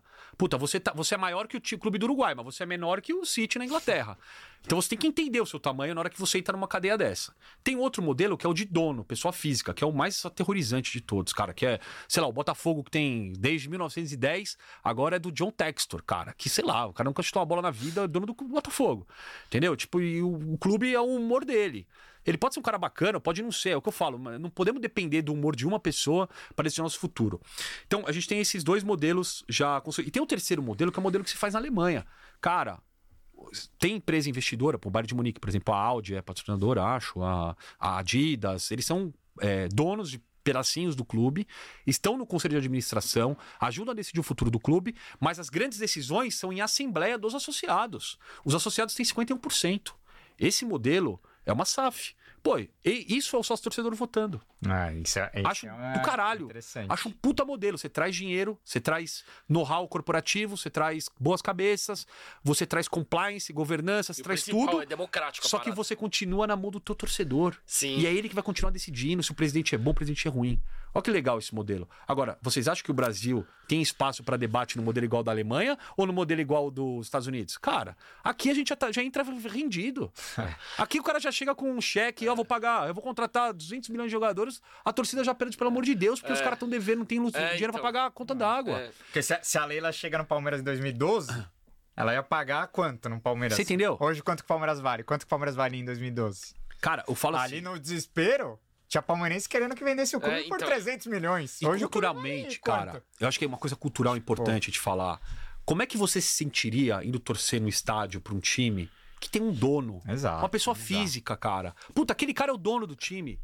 Não é estranho, cara? Não, pra gente, muito estranho, mas eu ponho na pele de um, de um botafoguense, de um Ah. vascaíno, de um, um cruzeirense, por exemplo, jogou três Série B, três Série B. Pro cara, qualquer luzinha no final do túnel vira Jesus. Só que a SAF é um caminho sem volta, porque uma vez vendido, Sim, sim, você não compra esquece. de novo. Só Agora o torcedor seguinte: pensa a curto prazo, né? imagina o conselheiro do Cruzeiro de oposição quando o Cruzeiro foi bicampeão da Copa do Brasil. Do- 2017. 18? ah. 18, contra o Corinthians, não É. foi no Itaquerão. Imagina o, torce- o conselheiro de oposição naquele dia, o que, que os caras falavam dele? Ah, se é oposição, ganhamos Acabamos ser campeão. ganhou né? duas Copas do Brasil seguida, meu, você tá exagerando tal. O que aconteceu cinco anos depois? O Cruzeiro tem um dono. É isso, cara. E beleza, quem não é um cara que foi ídolo lá, tem uma relação com o time. Podia não ser também. E vai dar certo, ninguém sabe. Mas Entendeu? você, você vê alguma chance de Leila Pereira ser uma da, uma das donas dessa Cara, SAF do eu acho Palmeiras? assim. É, Porque dinheiro ela tem, né? É Se isso. ela quisesse, por exemplo. Dep- Porque assim, sei lá, chega pra um torcedor do Palmeiras, você quer ser dono do Palmeiras? O cara, ah, quero. Você tem dinheiro pra comprar? Não tem. Então acabou. Você fica aí no teu canto que morreu aí. ela tem as condições financeiras pra isso e ela tem as condições políticas pra isso. Influência, né?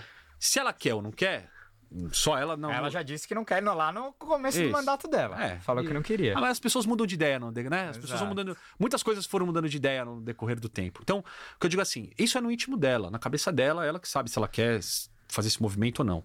O que eu digo é, politicamente ela tem condições de fazer, financeiramente ela tem condições de executar. O que, que tá no meio do caminho aí?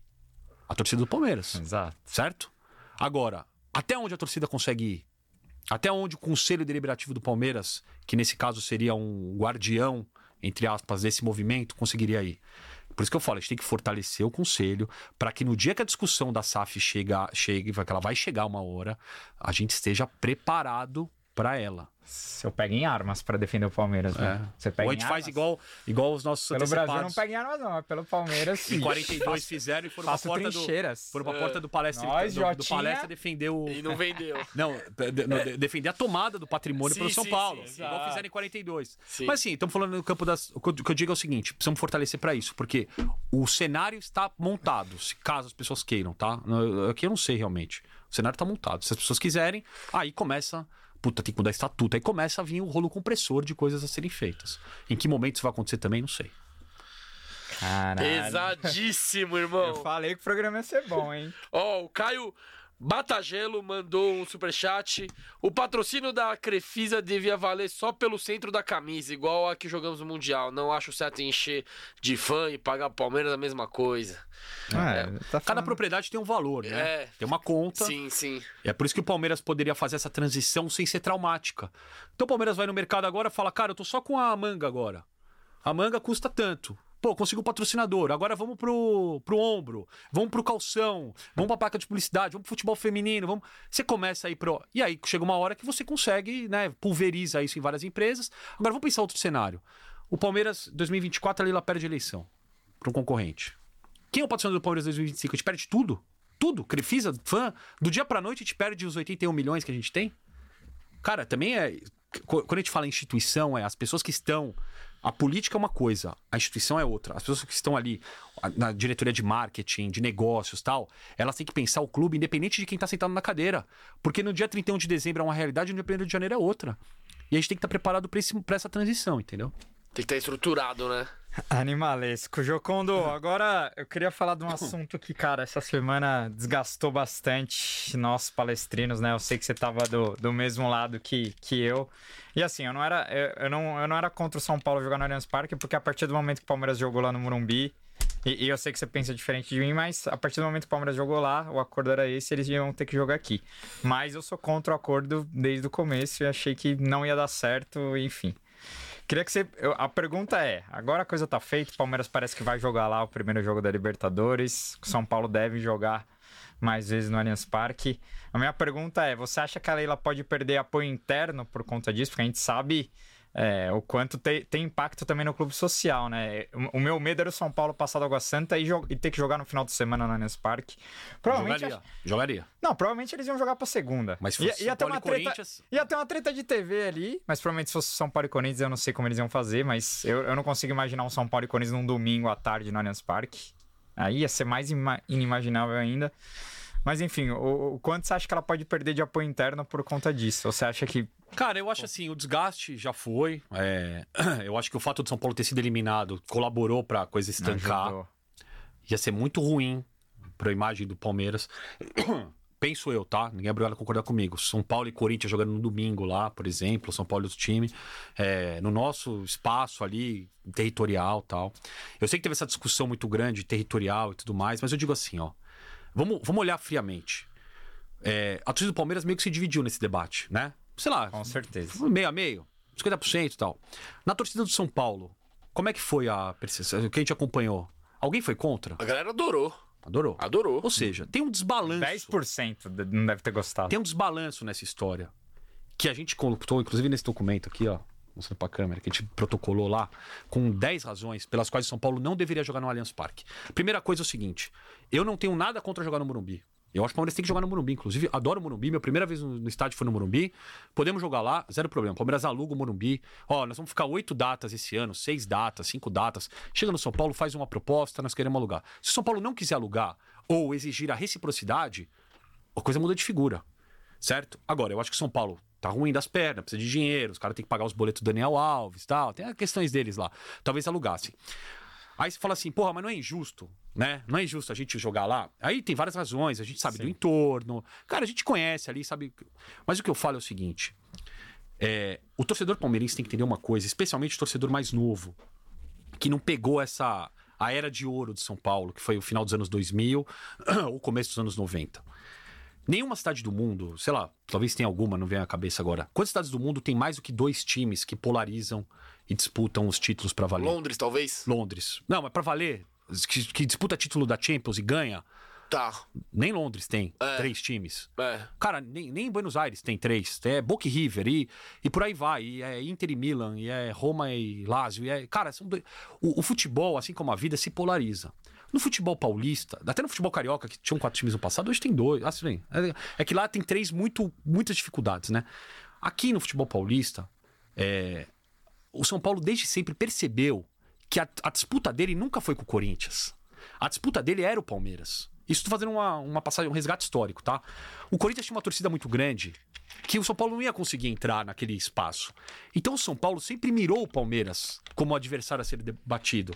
Porque quando você tira o Palmeiras, ou quando você substitui o Palmeiras nesse espaço, você começa a polarizar com o Corinthians. E Palmeiras e Corinthians era a rivalidade natural do estado de São Paulo, sempre foi, desde o começo. É, inclusive eram as duas maiores torcidas. E o São Paulo, ao longo dos anos, foi roubando esse nosso espaço. E foi tomando. E aí eles têm todos os, os fatos que aconteceram em 93, esburacar o campo, a Libertadores de 2005, que o São Paulo não queria jogar no Palestra Itália, jogaram, fechamos um terço da arquibancada porque o São Paulo não queria jogar. É, o São Paulo fez isso com o Atlético Paranaense na final da Libertadores. O São Paulo. E ano passado, ano passado, o São Paulo não quis jogar no Allianz Parque no sábado, porque eles achavam que a gente ia ter que jogar em Barueri a final do Campeonato Paulista. O presidente do Palmeiras ano passado era a Leila Pereira. O presidente de São Paulo ano passado era o Júlio Casares. São os mesmos elementos de hoje. O que mudou em um ano pra gente ter esse coitadismo, eu falo coitadismo mesmo em relação ao São Paulo, é quase um coitadismo. Ah, mas pô, deixa eles virem aqui, deixa eles jogarem. Cara, o São Paulo, dentro do, do núcleo São Paulino, ali da diretoria, da qual esses caras todos fazem parte, eles odeiam o Palmeiras. Eles odeiam. Historicamente, eles odeiam o Palmeiras. O objetivo deles sempre foi humilhar o Palmeiras, ridicularizar o Palmeiras. E a gente, eu falo, quem tem 20 anos, 20 e poucos anos, talvez não tenha pegado isso nos anos 2006, 2007. Aí você fala assim, pô, mas faz 20 anos, esquece. Mas não é. Porque os as figuras que estão na cadeira sentadas hoje de presidente são as mesmas que estavam lá 20 anos atrás. O Júlio Casares era o diretor de marketing de São Paulo no dia que o Aidar subiu numa tribuna lá pra comer banana e tirar sarro do Palmeiras, falando que o Palmeiras se apequenou. Então, assim, é a, tem a parábola do, do escorpião e do sapo, né? Que vai atravessar o rio, né? O escorpião sempre vai picar. Eu acho que a gente faz um acordo com São Paulo, é o seguinte: nós estamos dando condições financeiras pro São Paulo que eles não têm. A renda do São Paulo foi 3 milhões e 200 mil no Allianz Parque, na segunda-feira. Se fosse na semifinal, ia ser, sei lá, 4 milhões. E se fosse uma eventual final, porque ninguém fala isso, mas o Morumbi não vai estar pronto para uma eventual final, porque eles arrancaram o gramado do Morumbi, ia ser 4 milhões e pouco. Por que, que a gente está dando condições para o São Paulo ganhar dinheiro? Ah, porque o Palmeiras pode jogar no Morumbi. Cara, agora que o Palmeiras resolveu. Inclusive foi o São Paulo que nos ensinou a botar uma, uma lona lá e deixar o palco no canto e joga. O Palmeiras vai sair do, do, do Allianz muito pouco. Tiver que sair duas, três vezes pra jogar em Barueri, ou jogar em outro estádio, paciência, cara. Mas por que, que a gente vai. Eu, eu acho o seguinte: essa balança, não é que os dois estão ganhando. O Palmeiras tá ganhando um pouquinho, o São Paulo tá ganhando muito. É. Financeiramente, pro Palmeiras que fatura um bilhão, fazer uma rendinha um pouco maior aqui ali representa X%. Pro São Paulo que fatura 500 milhões e tá devendo dinheiro, fazer 3 milhões de renda num jogo é muito dinheiro. Então a gente tá dando condição esportiva, técnica. É, o o- eles saíram de lá no- do, do, do Allianz na segunda-feira. O que, que você ouve o comentário no dia seguinte? Pô, o São Paulo precisa reformar o Morumbi. O São Paulo. A gente virou a chavinha deles. Sendo que o São Paulo é o nosso. A gente tem uma disputa histórica com eles. E eu acho que o futebol não é espaço para Não é isso que eu tô dizendo, violência Exato. e tal. Tô dizendo do ponto de vista estratégico, de negócio. Você também, inclusive, joga contra o próprio Allianz, porque A partir do momento que o São Paulo ficar confortável em alugar o Morumbi para qualquer show, porque ele pode jogar no Allianz, ele vai alugar muito mais o Morumbi do que ele aluga hoje. Porque hoje tem uma pressão na hora que o cara aluga lá, porque, pô, aluga o Morumbi, vou jogar onde? Vou jogar em, em Barueri? Na hora que você dá essa solução pro São Paulo, você também joga contra a W Torre, que é a tua parceira. Fala assim, ó, nós resolvemos o problema de São Paulo ali. Então, assim, todos esses elementos É. co constroem essa narrativa. O que eu digo pro torcedor do Palmeiras é: não se iluda. O São Paulo está mal hoje. O São Paulo vem de 10 anos aí, 15 anos de absoluta desgraça. Ainda beliscaram um títulozinho ali que não teve segundo tempo. Ganharam o Paulista em cima da gente, que a gente estava numa, num momento ali de uma depresinha nossa. Cara, no primeiro chance que eles tiveram, que eles cresceram um pouquinho, que eles falaram, mano, tamo grande de novo, que foi no ano passado no Paulista, eles vieram e- deram uma facada nas costas do Palmeiras, cara. Eles iam tirar a final de São Paulo simplesmente porque eles achavam que, cara, o jogo não pode ser sábado porque domingo é o dia nobre do futebol. Aí você fala, se eu vou fazer acordo com, com essa diretoria do São Paulo, jamais. Dependesse de mim, nunca. Paciência, cara, cada um com seus problemas. Se o Morumbi. É, agora vocês viram, né? O show no Morumbi, a tragédia que foi, né? Do ponto de vista é, estrutural, logístico. Cara, o Morumbi é um estádio, por mais que a gente tenha memórias afetivas e tudo mais, ele é um estádio muito antigo, um estádio defasado. E, e pra nossa torcida eu também acho que é um acordo ruim. A gente tem que ir pra lá, porque o, o, o Morumbi é um estádio muito mais longe. Não, e, eu, e aquilo que eu falei. Por que, que a gente não cobra o ingresso do Morumbi? velho, Não tem De- comparação. Isso aí depende de onde Por que a gente cobra-. Depende. o ingresso do Morumbi bem, no- pode depender, mas o acesso é melhor do Allianz. Ah, isso com certeza. Gente, é o seguinte, o Palmeiras tem um problema que é o, que é os shows no Allianz. Esse é um problema que tá definido há seis anos, certo? O Palmeiras tem que ter um segundo estádio. O Palmeiras tem que decidir jogo a jogo onde vai jogar. O que eu faria? Ah, Mas o que, que você faria? O pessoal fala, pô, eu não sei também, não tô ali o dia inteiro, mas Ano que sei vem lá. o Paquembu já mata Já isso mata. aí, né? Ano passado eu teria feito o quê? Chega em Barueri e fala, Barueri, prefeitura de Barueri, ó. O acesso é uma merda, não dá pra estacionar o carro, o gramado tá ruim. Pô, a gente vai mandar oito jogos aqui no ano que vem. Vamos fazer um projetinho, vamos estruturar junto, vamos arrumar, vamos resolver. vamos- quando tiver jogo, vamos permitir que o cara estacione na rua, vamos criar uma linha de ônibus. Sei lá, meu. Alguém tem que fazer isso. As pessoas trabalham pra isso. É o trabalho delas, não é o nosso trabalho. Cria uma alternativa pro Palmeiras pra que não fique cada jogo essa, essa chantagem emocional. Ah, mas o Morumbi cabe 50. Beleza, cabe, cara, mas assim, o Morumbi é do nosso rival. O Boca Juniors não joga no Monumental e o River não joga no La Bombonera. Futebol também é isso. Se a gente for olhar só sobre a ótica do esporte, não faz sentido. E se a gente for olhar pela ótica do negócio, faz menos sentido ainda. Pela ótica dos negócios, é o seguinte: é um negócio pra gente ok e um puta negócio financeiro pro São Paulo. Por isso, o presidente de São Paulo está desesperado que esse acordo caia. A primeira oportunidade que. Quem, como é que a gente descobriu que o Palmeiras vai jogar a Libertadores lá? Foi o Júlio Casares mandou uma mensagem no programa do Neto pro Souza lá e falou: Souza, o Palmeiras vai jogar. A gente descobriu pelo Júlio Casares. Eles estão em pânico em perder esse contrato, porque eles viram a oportunidade financeira que é pra eles e pra torcida deles, entendeu? Então assim, vai usar, ah, mas a violência, ah, eu quero ter duas torcidas, cara, tudo blá blá blá. Prática, né, né, o momento prático assim, efetivamente é, é esse acordo pro Palmeiras é ruim. Seja porque fortalece um rival, que eu acho que no fundo é isso, a gente fortalece um rival, e se eles tiverem a chance, eles vão se vingar da gente em algum momento, cara. Concordo Não Agora- tenham coitadismo com o São Paulo. Agora, a opinião do Abel, que o Abel ele falou que ele preferia, se não jogar no Allianz Parque, jogar no Morumbi, porque o, está, o, o, o campo é menor, ou a condição do gramado é melhor, e questão da logística também, comparado à Arena Barueri. Você acha que isso foi um, foi um fator primordial pra a Leila aceitar, ou você acha que. Cara, assim, o, o Que- Abel, o Abel pediu pra jogar no Morumbi. Ele não pediu pro São Paulo jogar aqui, Sim, certo? Então, primeiro ponto. Segundo ponto. Tem coisa, o Abel pediu, o Abel pediu volante. Dois anos atrás, atacante, cinco anos atrás. Aqui E aí? é, que é mais fácil você Sim, fazer tô- do que contratar um volante. Mas tô né? dizendo, mas alguém chega pro Abel e fala, Abel, tem coisa que, cara, Exato. o diretor de futebol Não, não, claro, chega pro claro, Abel e claro, fala assim, claro. Abel, É. não dá pra repor o Scarpa e o Danilo agora, vai ter que segurar seis meses. Tudo bem, vida que segue. Alguém pode chegar pro Abel e falar, Abel, eu entendi que você quer jogar no Morumbi e tal, mas a gente tem uma questão aqui que é insuperável, cara, paciência. Tudo bem jogar em Barueri? Você acha que o Abel ia achar ruim? Porque o gramado também, ele é ruim pros dois, né?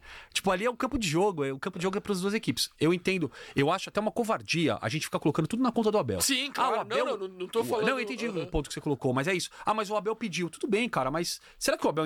Será que alguém explicou pro Abel todo esse contexto histórico que a gente tá trazendo aqui? Né? Porque a gente. que- Por que isso que eu falo? Quando a gente fala que a gente tem o, o Palmeiras no coração ali. Quando a gente tava em 2005, em 2006, o que a gente passou no Morumbi, sendo inclusive roubado pela arbitragem, tudo que a gente passou naqueles momentos, isso tá muito frio. E, e eu falo, as pessoas são as mesmas, cara. Então essas pessoas fizeram aquilo com a gente e se tiverem oportunidade vão fazer de novo. É. E, te- e tem a questão que, tipo, o Palmeiras, no fato de ter jogado no Morumbi, vai, não sei, a renda. Quanto que foi a renda lá no Dois Morumbi? milhões. 2 milhões. Se jogasse em Barueri, seria menor, obviamente, É, né? sim. Talvez, sei lá, 800 mil, 900? Ah, pode É. ser. E o. Aí financeiramente foi vantajoso, só que eu entendo que pro São Paulo foi muito, Muito mais, do mais. que pra gente, né? Se o São Paulo jogasse em Barueri, o São Paulo fez 3,200, cara, no Allianz. Tá lá. Tudo bem que dividiu com a Água Santa, metade da renda, porque era. ó, Mas É, o- as pessoas têm que entender o seguinte: eu, É, é eu complicado. espero estar enganado, espero muito estar enganado. A história é há uma reciprocidade, mas não é só uma reciprocidade, é um acordo sem data pra acabar. É isso que a gente tá Tem outros interesses por trás. Tem né? coisas. não sei quantas vezes o São Paulo vai jogar aqui, ou quantas vezes o Palmeiras vai jogar lá. Eu não sei se isso aqui vai se estabelecer para os próximos cinco anos, cara. Você entendeu? Não é um jogo, não é uma questão circunstancial. Puta, teve um terremoto em São Paulo, o Morumbi caiu, São Paulo não tem onde jogar. Pô, empresto, claro. Pô, né? A gente é ser humano. Mas não é essa a coisa. A coisa é, tem uma questão por trás de negócio que a gente não sabe os termos do acordo. E eu falo que pra nós. E aí a gente. E aí é isso. Aí vai o, o- a prefeitura, a polícia, fecha todo o nosso entorno, tapume, porque precisa fechar, porque realmente as pessoas não, cara, a gente não faria nada, a gente não seria violento. Acho que a maioria dos, os caras, inclusive, se comportaram bem, não é? A questão não é essa, a questão é. A gente tem um ativo que é o nosso entorno, isso vale muito pra nós. Por isso que o São Paulo, eu repito, vai pegar o jornalista São Paulino, especialmente esses aí que saíram da televisão e agora tem os seus canais e tal. Eles, eles falam assim: ah, o palmeirense fica com esse negócio de territorialismo. O territorialismo faz parte da. É um ativo que a gente tem que eles não têm. Nós temos esse ativo pra explorar Sim. financeiramente. Então, no dia que o São Paulo jogar lá, não tem turno Allianz, não tem bar aberto, não tem loja do Palmeiras aberto, não tem nada. Verde Branco Mania fechou o dia inteiro. Fechou. Aí, é o que eu falo, se fosse um jogo, é um jogo eventual. Não é um jogo, é um acordo. Esse acordo precisa ser, sei lá. Boa. Ó, aulas de Felipe Joconda, que já tem gente pedindo pra isso virar corte e reverberar. E... Não, foi pesado. Essa Tá foi. E e eu não tinha pensado na ótica da W Torre. Ah. Porque você tá fortalecendo o concorrente. Porque Exato. a, próxima, ano que vem o Coldplay, quando for vir, vai falar, pô, não vai direto do Allianz Parque, ó. Tem o Não, Allianz, e agora isso tem... é uma provocação deles em cima da gente, né? O, o tal do não aluga o estádio. É, ano passado que a gente ouviu muito era isso. É, né? Vocês vão ter que sair do Allianz porque vocês precisam alugar o estádio pra fazer show. Depois eles jogaram fora a. Libertadores, tiveram que jogar em. Exato. Então, assim, É. aí vem, fica reclamando do gramado. É, na- na- e na- fala que nada presta. Na ótica da W Torre foi. Gente, a, a- É. a- a acústica do Allianz favorece muito o time mandante, Sim. certo? Ainda mais pra um jogo eliminatório, Jogo né? eliminatório. Então a gente vai colocar. Deixa os caras jogarem em Barueri, que a acústica é pior. Ué, qual o problema? Entendeu? Tipo, é o que eu falo de vantagem técnica. Nós estamos dando uma vantagem técnica. Eu entendo quando eu falo o futebol, os clubes têm que se ajudar. Eu acho que tem que se ajudar. É. Tem que fazer a liga, tem que fazer a liga, tem que se estruturar, tem que se estruturar.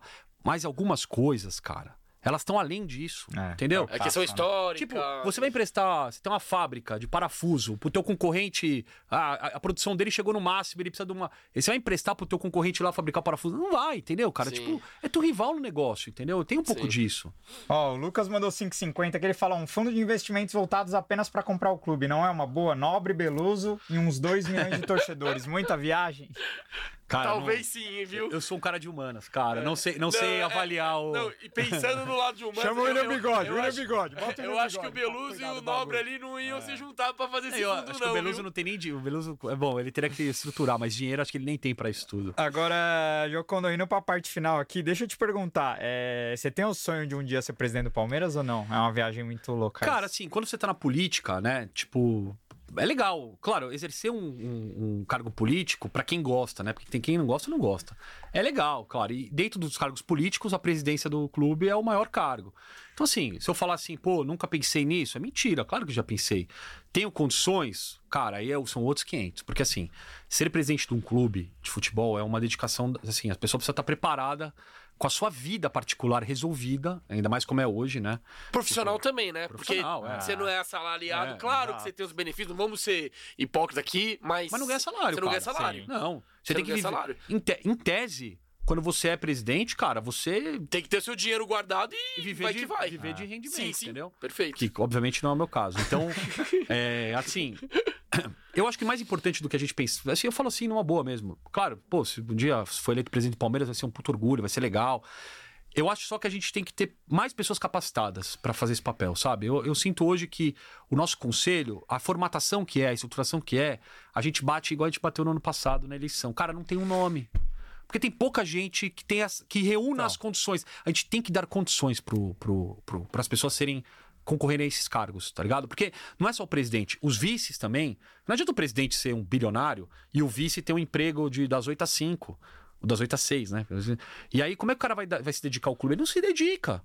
Então, assim, você vai pro trabalhar no Palmeiras sendo diretor, eu acho, os diretores principais, marketing, planejamento, financeiro, e os vice-presidentes e presidências, a pessoa tem que se dedicar full time, tem que ser um negócio é, acordado aqui, ó. Você tem que sair tudo que você faz na tua vida, você tem que focar nisso daqui. Aí eu acho que teria que ter, inclusive, uma remuneração pra isso, tipo, ter um salário pra presidente, pra vice-presidente, pra diretor, pra pessoa se dedicar àquilo. Entendeu? Tipo, ser um. e É o que eu falo, criar condições. Tem muita gente boa que deixou de concorrer a cargos nos últimos anos do Palmeiras. O cara fala: Meu, eu não tenho condições de largar a minha. Tenho um filho pra criar, tenho um boleto pra pagar. Então, assim, criar condições é importante. Agora, ser presidente do Palmeiras, cara, seria um sonho, seria muito legal, mas acho. Mas do, do tempo de conselho você já tem, né? Cara, eu, eu entrei, eu entrei na mesma eleição que a Leila Pereira entrou. A gente entrou junto em 2017 a primeira vez, eu e ela. Então eu poderia concorrer com ela, igual ela. Jogou na numa presidente, hein? Ah, aqui no chat já. já Não, tá os caras já, pedindo com- ganhou vários votos aí. Ai, ah, a gente, eu queria falar um pouco da, do atual momento do Palmeiras, mas nem vai dar, né? Como, eh, conta um pouco do, do jogo com o torcedor. Você é mais do, do corneta ou mais do. Hoje você é mais do passapano? Cara, como, é seguinte, como que. é- É, a transformação também da vida da gente, né? A gente vai. Hoje eu sou o cara mais tranquilo no estádio, vou lá, gosto de levar meu rádio, escutar o jogo em paralelo e tal. É, eu sou um discípulo do Abel, cara. Assim, o Abel, pra mim, o Abel não erra, nunca. e quando erra, é a gente que tá errado, sabe? É, eu acho que a gente- o Palmeiras, cara, teve uma coisa com o Abel que é raríssimo no mundo, assim, não é só no Palmeiras, mas Parece no é mundo. coisa de energia. É, né, e uma coisa que deu muito certo. Então, assim, cara, esportivamente, cara, eu tô muito tranquilo, porque nós vamos passar altos e baixos e tal, mas. Puta, cara, enquanto o Abel estiver aqui, enquanto ele vestir essa camisa, hoje saiu uma matéria bem legal até no, no Globo que mostrou um pouco da vida do Abel Ah. e tal. E você vê o quanto ele tá integrado com a cultura da, da cidade, o quanto ele tá integrado com o Palmeiras. Então, assim, que ele fique muitos e muitos anos, porque, sei lá, talvez a gente possa criar um modelo aqui, como foi o modelo do. Na, na Europa, dos técnicos ficarem 15 anos, 20 anos. Por que não, né? Nossa. Às vezes ele fala, cara, eu quero ficar aqui, fica o tempo que for, e vai mudando de cargo, e vira um coordenador e tal. Mas eu, como torcedor, cara, eu sou meio. Eu sou sempre o pessimista, né, meus amigos? O cara fala, pô, você. Eu sempre. Medo le- da parmeirada, né? Sempre. Cara, eu, assim. Mas eu, eu acho que tem uma coisa. Eu sempre lembro a. é, a gente vai lembrar de um jogo contra adversário tal. Eu lembro, puta, a gente perdeu aquela vez, sabe? A primeira memória que me vem, talvez Sempre seja é uma, da uma autoproteção, é. E eu até lembro o, o meu grande amigo, Rodrigo Barneski, né? Autor do Forasteiros. A gente saiu do, do Couto Pereira em 2011. O Palmeiras tomou 6 a 0 lá, né? Nossa. E aí a gente saiu, a gente tava junto no hotel, né? A gente saiu e tal. E, puta, cara, 6 a 0 cara, né? Curitiba, meu. É, acabou, né? Ali o Palmeiras acabou, cara. Entrega isso aqui, vamos fazer outra coisa. E aí eu lembro que eu comentei com ele assim, eu falei, cara. Mas é isso também, o currículo do torcedor tem que ter essas coisas, né? Tipo, isso aqui é um. E aí no ano seguinte, cara, nós voltamos lá pra Curitiba pra ser campeão, Nossa. sabe? Foi legal. Então, assim, é, eu, eu, eu falo assim, o futebol é, é muito legal ganhar título, é do caralho, é o que a gente mais gosta e tal. Mas viver a experiência do futebol, né? Viver isso, viver esses momentos, independente do, do ano e tal, é o que fica na nossa memória. Você sabe? viajava por muitas vezes. Cara, eu viajei bastante, assim, não no anos, ritmo né? dessa galera, que, cara, os caras são, são campeão nisso aí, viajei bastante. Hoje eu viajo bem menos, ainda vou é, eventualmente pra fora, mas questões pessoais, organização de agenda, trabalho, tenho ido menos. É, eu- agora sim, eu vou mais nos jogos. Tipo, os grandes perrengues, sabe? Aquele terça-feira à noite em Curitiba, às sete e meia da noite, nas quartas de final da Copa do Brasil. Esse aí eu já não tô indo mais, entendeu? Não dá mais pra acompanhar. Mas os jogos legais, os maiores, né? Ano passado até na, na Libertadores eu consegui ir contra o Atlético Paranaense, fui contra o Atlético Mineiro. Então esses grandes Ah, no jogos. Mineirão assim, você tava. Tava, tava. Grande, um dos maiores jogos da minha vida ali, cara. Acho que de vocês também. né? É, foi foda. sim. Então, assim, esses É, grandes ele foi jogos. o primeiro ainda- jogo fora dele. Logo Cara, Foi aquele. demais, cara. É, Montevidéu, Fu. Então, assim, esses grandes jogos eu ainda faço. É, né, o, o esforço pra estar presente. E aqui em São Paulo eu gosto de em todos, cara. Me revejo ali entre a Superior e o Gol Sul. Gosto de ir no Gol Sul, cara. O Gol Sul é meu, meu espaço. Eu não sou tanto do Gol Norte, cara. Eu Não consigo ver o jogo direito, sabe? Me incomoda um pouco. Eu gosto de assistir, cara. Eu gosto de prestar Um atenção. pouco mais de- perto, né? é, eu gosto de ouvir, eu gosto de entender o que tá acontecendo, a dinâmica do jogo, assim. Então, muito, durante muito tempo eu vi jogo sozinho no estádio. Eu adorava ver sozinho. Adorava. Chegava, entrava com os amigos, davam perdido, ia pra um canto e ficava sozinho vendo o jogo. Hoje a Mari, minha esposa, me acompanha muito, então é- a gente vai junto bastante. Então, ela é minha companheira, mas, assim, gosto de. Eu gostava de ver sozinho, cara. Sempre foi um hábito meu. Boa. E quem que é o seu maior ídolo do Palmeiras? Cara, dos que eu vi, assim, eu acho que, embora eu tenha falado tanto do Abel, cara, o Abel. É, eu acho que o Filipão foi um cara que marcou muito, assim, a- o meu momento de vida na época, o que ele representou, a transformação que foi o Filipão naquele Palmeiras de 98, 99. Ele mudou, cara, eu acho assim, um dia a gente vai fazer esse resgate histórico e ver o, esse o Palmeiras era um não sei, cara, a torcida era diferente, sabe? E o, e o Filipão, ele mudou a torcida, cara. Ele mudou o, o espírito do palmeirense. Então eu acho que ele é o cara mais importante, assim, da. E depois ele voltou. Pô, ele voltou duas vezes, foi campeão nas duas, sabe? Então, ele tem, foi campeão da. Com a seleção brasileira. A gente torceu pra Portugal em 2006 como se fosse o Palmeiras, cara, sabe? Pesado. Tipo, era uma a coisa. Euro de, a Euro de 2004 Foi a fiquei Euro mal, que eu velho. mais acompanhei na minha vida, foi 2004 por causa mal, dele, mano. dele. Então, eu acho que o Filipão me marcou muito, assim, tem uma coisa muito legal com o Filipão. E, enfim, é meu grande ídolo aí na história do Palmeiras. Boa. Ó, consegue escalar seus os maiores 11 que você Peraí, viu. ó, o, César, o César Damascena mandou 5,50 aqui. Ele fala: ó, você entrou no mesmo ano que a Leila. Ela não tem nenhuma foto com a camisa do Palmeiras antes de 2014 e como aceita reformar as piscinas com o dinheiro dela? Ah, é- aí é uma, é uma discussão. é, O que que você falou? Vai, segue aí. Ah. Ó, escala aqui. é, tem uma, tem uma história- Escala aí e, e- e manda bala, ó. Ué, Os 11 que você viu. Que eu tá? vi. Tá. Não da história que você acha, que você viu. E o esquema tático, você que nem se coloca nove atacantes, coloca. Isso aqui é. É, Eu sou tradicional, 4-4-2, né? Vai que vai. Raiz, então. 4-4-2 raiz aqui, Mar- ó. Marcão no gol. Gomes, tem até aqui a dele, ó. Ah, é o time de. É. Gomes e Clebão. Gomes e Clebão. Clebão, é, porque precisa ter um Desculpa, cara quem que é o lateral direito? Lateral direito, Cafu. Cafu, Lateral esquerdo, Júnior lateral. Juninho Moral. Penta. Júnior Penta. Embora o Roberto Carlos jogado no Palmeiras, mas o Júnior, ele. O Júnior, em de- jogo decisivo, era. Jogava foda, é que demais, ele né? crescia e tal. Na cabeça de área, César Sampaio. Aí aqui vão colocar Mazinho. Cara, o Mazinho era muito fã do Mazinho, cara. Hum, não sei explicar. Rivaldo e Alex. Dudu e Evair. Ah, é só Dudu e Gomes da atual geração. E o treinador? Luiz Felipe Scolari. Ó, Abel não passou. Pra ainda. ele, acho que tem que perguntar o presidente, né? E o presidente? O melhor que você viu?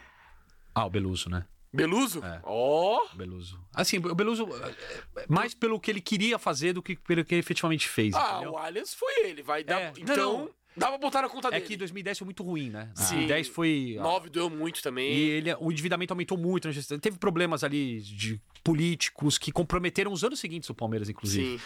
Mas assim, como espírito palestrino, porque eu falei isso, o espírito palestrino, Aham. chega, sentar na cadeira e falar, cara, eu faço isso pela instituição. Eu acho que ele é o cara que. Agora, assim, realmente, faltou, faltou muito cara. Tem muito cara da, da nossa geração atual que, que vai entrar nessa seleção aí. É, mas, né? tipo, Edmundo É. não tá também, que é um cara que é pesado também. Ah, mas, você não cara, colocou. mas o Dudu tem uma história. Sim, maior- é que você podia maior. colocar no lugar do do Evair, talvez, mas enfim, não tem Ah, certo e errado, é o seu não, critério não tem. e Não, vai cara, o que vai. Evair, o Evair, cara, é... não dá pra explicar. O Evair é outra. Hoje, o- a pessoa olha hoje, quem não acompanhou o Evair jogar, puta, é meio lento, é meio desengonçado, né? Só que, cara, o Evair era um gênio, cara. O Sim. Evair era um cara, tipo, jogava muita bola. É. E, e tem uma coisa muito também, quando você. Eu, esse, um, base desse time aqui, eu tinha 13, 14, 15 anos, cara. Então, É esses caras, meu, pô, Mazinho e. Mazinho, César Sampaio, os caras jogaram Copa do Mundo, sabe? Eles, o, Mazinho, o, Mazinho o Mazinho foi uma É. baita. Quando o Palmeiras contratou o Mazinho, ele era um cara de seleção. Tipo, ele veio pra ser lateral direito, inclusive. Sim. E aí chegou no Palmeiras, o Pa- ele parou de ser convocado. Eu ficava puto. Falei, meu, pô, antes no Vasco era convocado, agora no Palmeiras o cara não convoca mais, sabe? Eu, eu já achava que era perseguição na época. Ele jogou na Lusa, né? Cara, não lembro da Lusa. Não, Acho que não. O Não Evair- sei. o Evair. Ah, Ah, não, o o Evair sim. Evair sim, Ah, tá falando do Mazinho, do ah, Mazinho, do Mazinho. Não, e o Evair também, mal, podia ter jogado no Copa de 94 fácil. Jogou as eliminatórias. É, ele, Ah. é, foi, ele, ele era mais bola que o Viola. Ele era mais bola que o E Viola. o Paulo Sérgio. E o, e o Paulo Sérgio. Ó, antes da gente chamar o no pique, dar um recado aqui importantíssimo, falar da Rubet. Salve, Mr. Ru, casa de apostas oficial do Pó de Porco. Será que nossos ouvintes andaram apostando nas zebras que nossos rivais estão sofrendo aí? Água Santa, Ituano, né? Se fosse pra apostar, Jocondo, Domingão, Palmeiras e Ituano, qual que é o seu palpite? 2x0 Palmeiras. É isso. Tá Boa. bom, né? E aqui, ó, tem o QR Code aqui, se você Exato. quiser é, Se se cadastrar. cadastrar, já entrar direto, não quiser, tá com preguiça de cli- clicar no link, é só mirar no QR Code e Lembrando, manda bala. aposte sempre com responsabilidade, sempre no maior do Brasil, porque apostar no Verdão é. É investimento certo, né, Kim? Exatamente. Travou, mas foi. É isso. É. Então, ó, vou pedir pra produção rodar a vinheta do No Pique. Palmeiras, um, dois, três, no pique, aliás, no pó de porco. Boa. Vamos lá, Jocondo. Não sei se você já viu. Já. O No Pique é um quadro em homenagem ao grandíssimo Roberto Avalone. E é fácil. Monstro. Te dou du- Eterno, eterno. Eterno. Eu te dou duas opções aleatórias e você me responde com uma. Demorou? Sem dúvida. Sem muretar. Sem mureta. Então, começando mais um No Pique em homenagem ao Roberto Avalone com Felipe Jocondo. Parque Antártico ou Allianz Parque? Parque Antártica. Prefere o fim do cerco ou o setor popular? Setor popular. Fim dos vitalícios ou sócio avante com direito a voto? Ah, sócio avante com direito a voto. Isso é fácil. Palai ou friso? Cara. O, pa... o Palai é mais caricato, né? O Palai... Só o Palai conseguiu se auto-entrevistar, cara. Exato. E trouxe o Valdívia. E trouxe o velho. Vai. Boa. Tirone ou Della Mônica? Della Mônica. Paulo Nobre ou Gagliotti? Paulo Nobre. Mustafa ou Beluso? Beluso. Parmalat ou Crefisa? Parmalat. Prefere ganhar de São Paulo ou do Corinthians? Puta, cara. Corinthians. O que dá mais trabalho no Palmeiras? A piscina ou o tênis? Cara, acho que os caras do tênis são mais barulhentos. Né? É, os caras são mais barulhentos. Fez Carmona, né? É, o pessoal é mais barulhento no tênis. Será que o Pesca viria no Pó de Porco? Nossa. Sem dúvida. Nossa, vamos chamar ele. Vamos que é, é bom de papo. Resenha, né? Vamos che- Não, isso pra trazer esses caras, velho. Edmundo Dudu? Dudu. Felipão Luxemburgo. Felipão. Comemorou mais Paulista de 93 ou a Liberta de 21? Liberta 21. Morumbi ou Paquimbu? Paquembu. E a última, pra terminar, que dar uma, zoa- uma zoada. O que foi pior, a vaquinha do Wesley ou curtir a praia no- um dia depois do rebaixamento? Cara, curtir a praia foi ruim, hein? É, Ali foi demais. essa doeu, né? Essa virou meme. Maravilhoso! Cê é louco. Que aula, que aula de Felipe Jocondo. Tem, tem duas perguntinhas aqui dos nossos apoiadores. Vamos, vamos fazer as perguntas aqui antes de fechar, pra não esquecer. Se você quer apoiar o Pó de Porco, entra lá no nosso site, tem a abinha lá, seja membro, tem três planos lá, você faz sua pergunta. Tem enxoval chegando, ó, camisetinha do Pó de Porco. Quem nos apoiar no plano ouro vai ganhar. Então, tem diversos benefícios lá, www.podporco.com.br. O Vinícius, nosso apoiador, ele fala: Você acha que os conselheiros de agora vêm com uma mentalidade mais empresarial para fazer o Palmeiras crescer mais e mais? Ou ainda só focam no lado político apenas pelo poder? Cara, acho que tem de tudo e é uma mistureba. Acho que não. Acho que é o que, é, é o que era 10 anos atrás, 20 anos atrás, é a mesma coisa, tem de tudo. Tá Boa. diferenciado. O Henrico, que já mandou pergunta aqui, ele, ele fez três perguntas em uma, você vai ter que dar uma resumida aí, Vamos tá? lá. O que achou das declarações do André Sanches em um podcast essa semana, dizendo que a Leila já conseguiu tudo o que queria no Palmeiras? A segunda, em atitudes como agir em relação à gestão atual, discutir o futuro, fiscalizar contas, evolução da governança interna. E a terceira é só um recado, parabéns pela grande oposição que vem se criando. Leila Pereira fez um monte de promessas vazias e nada se cumpriu.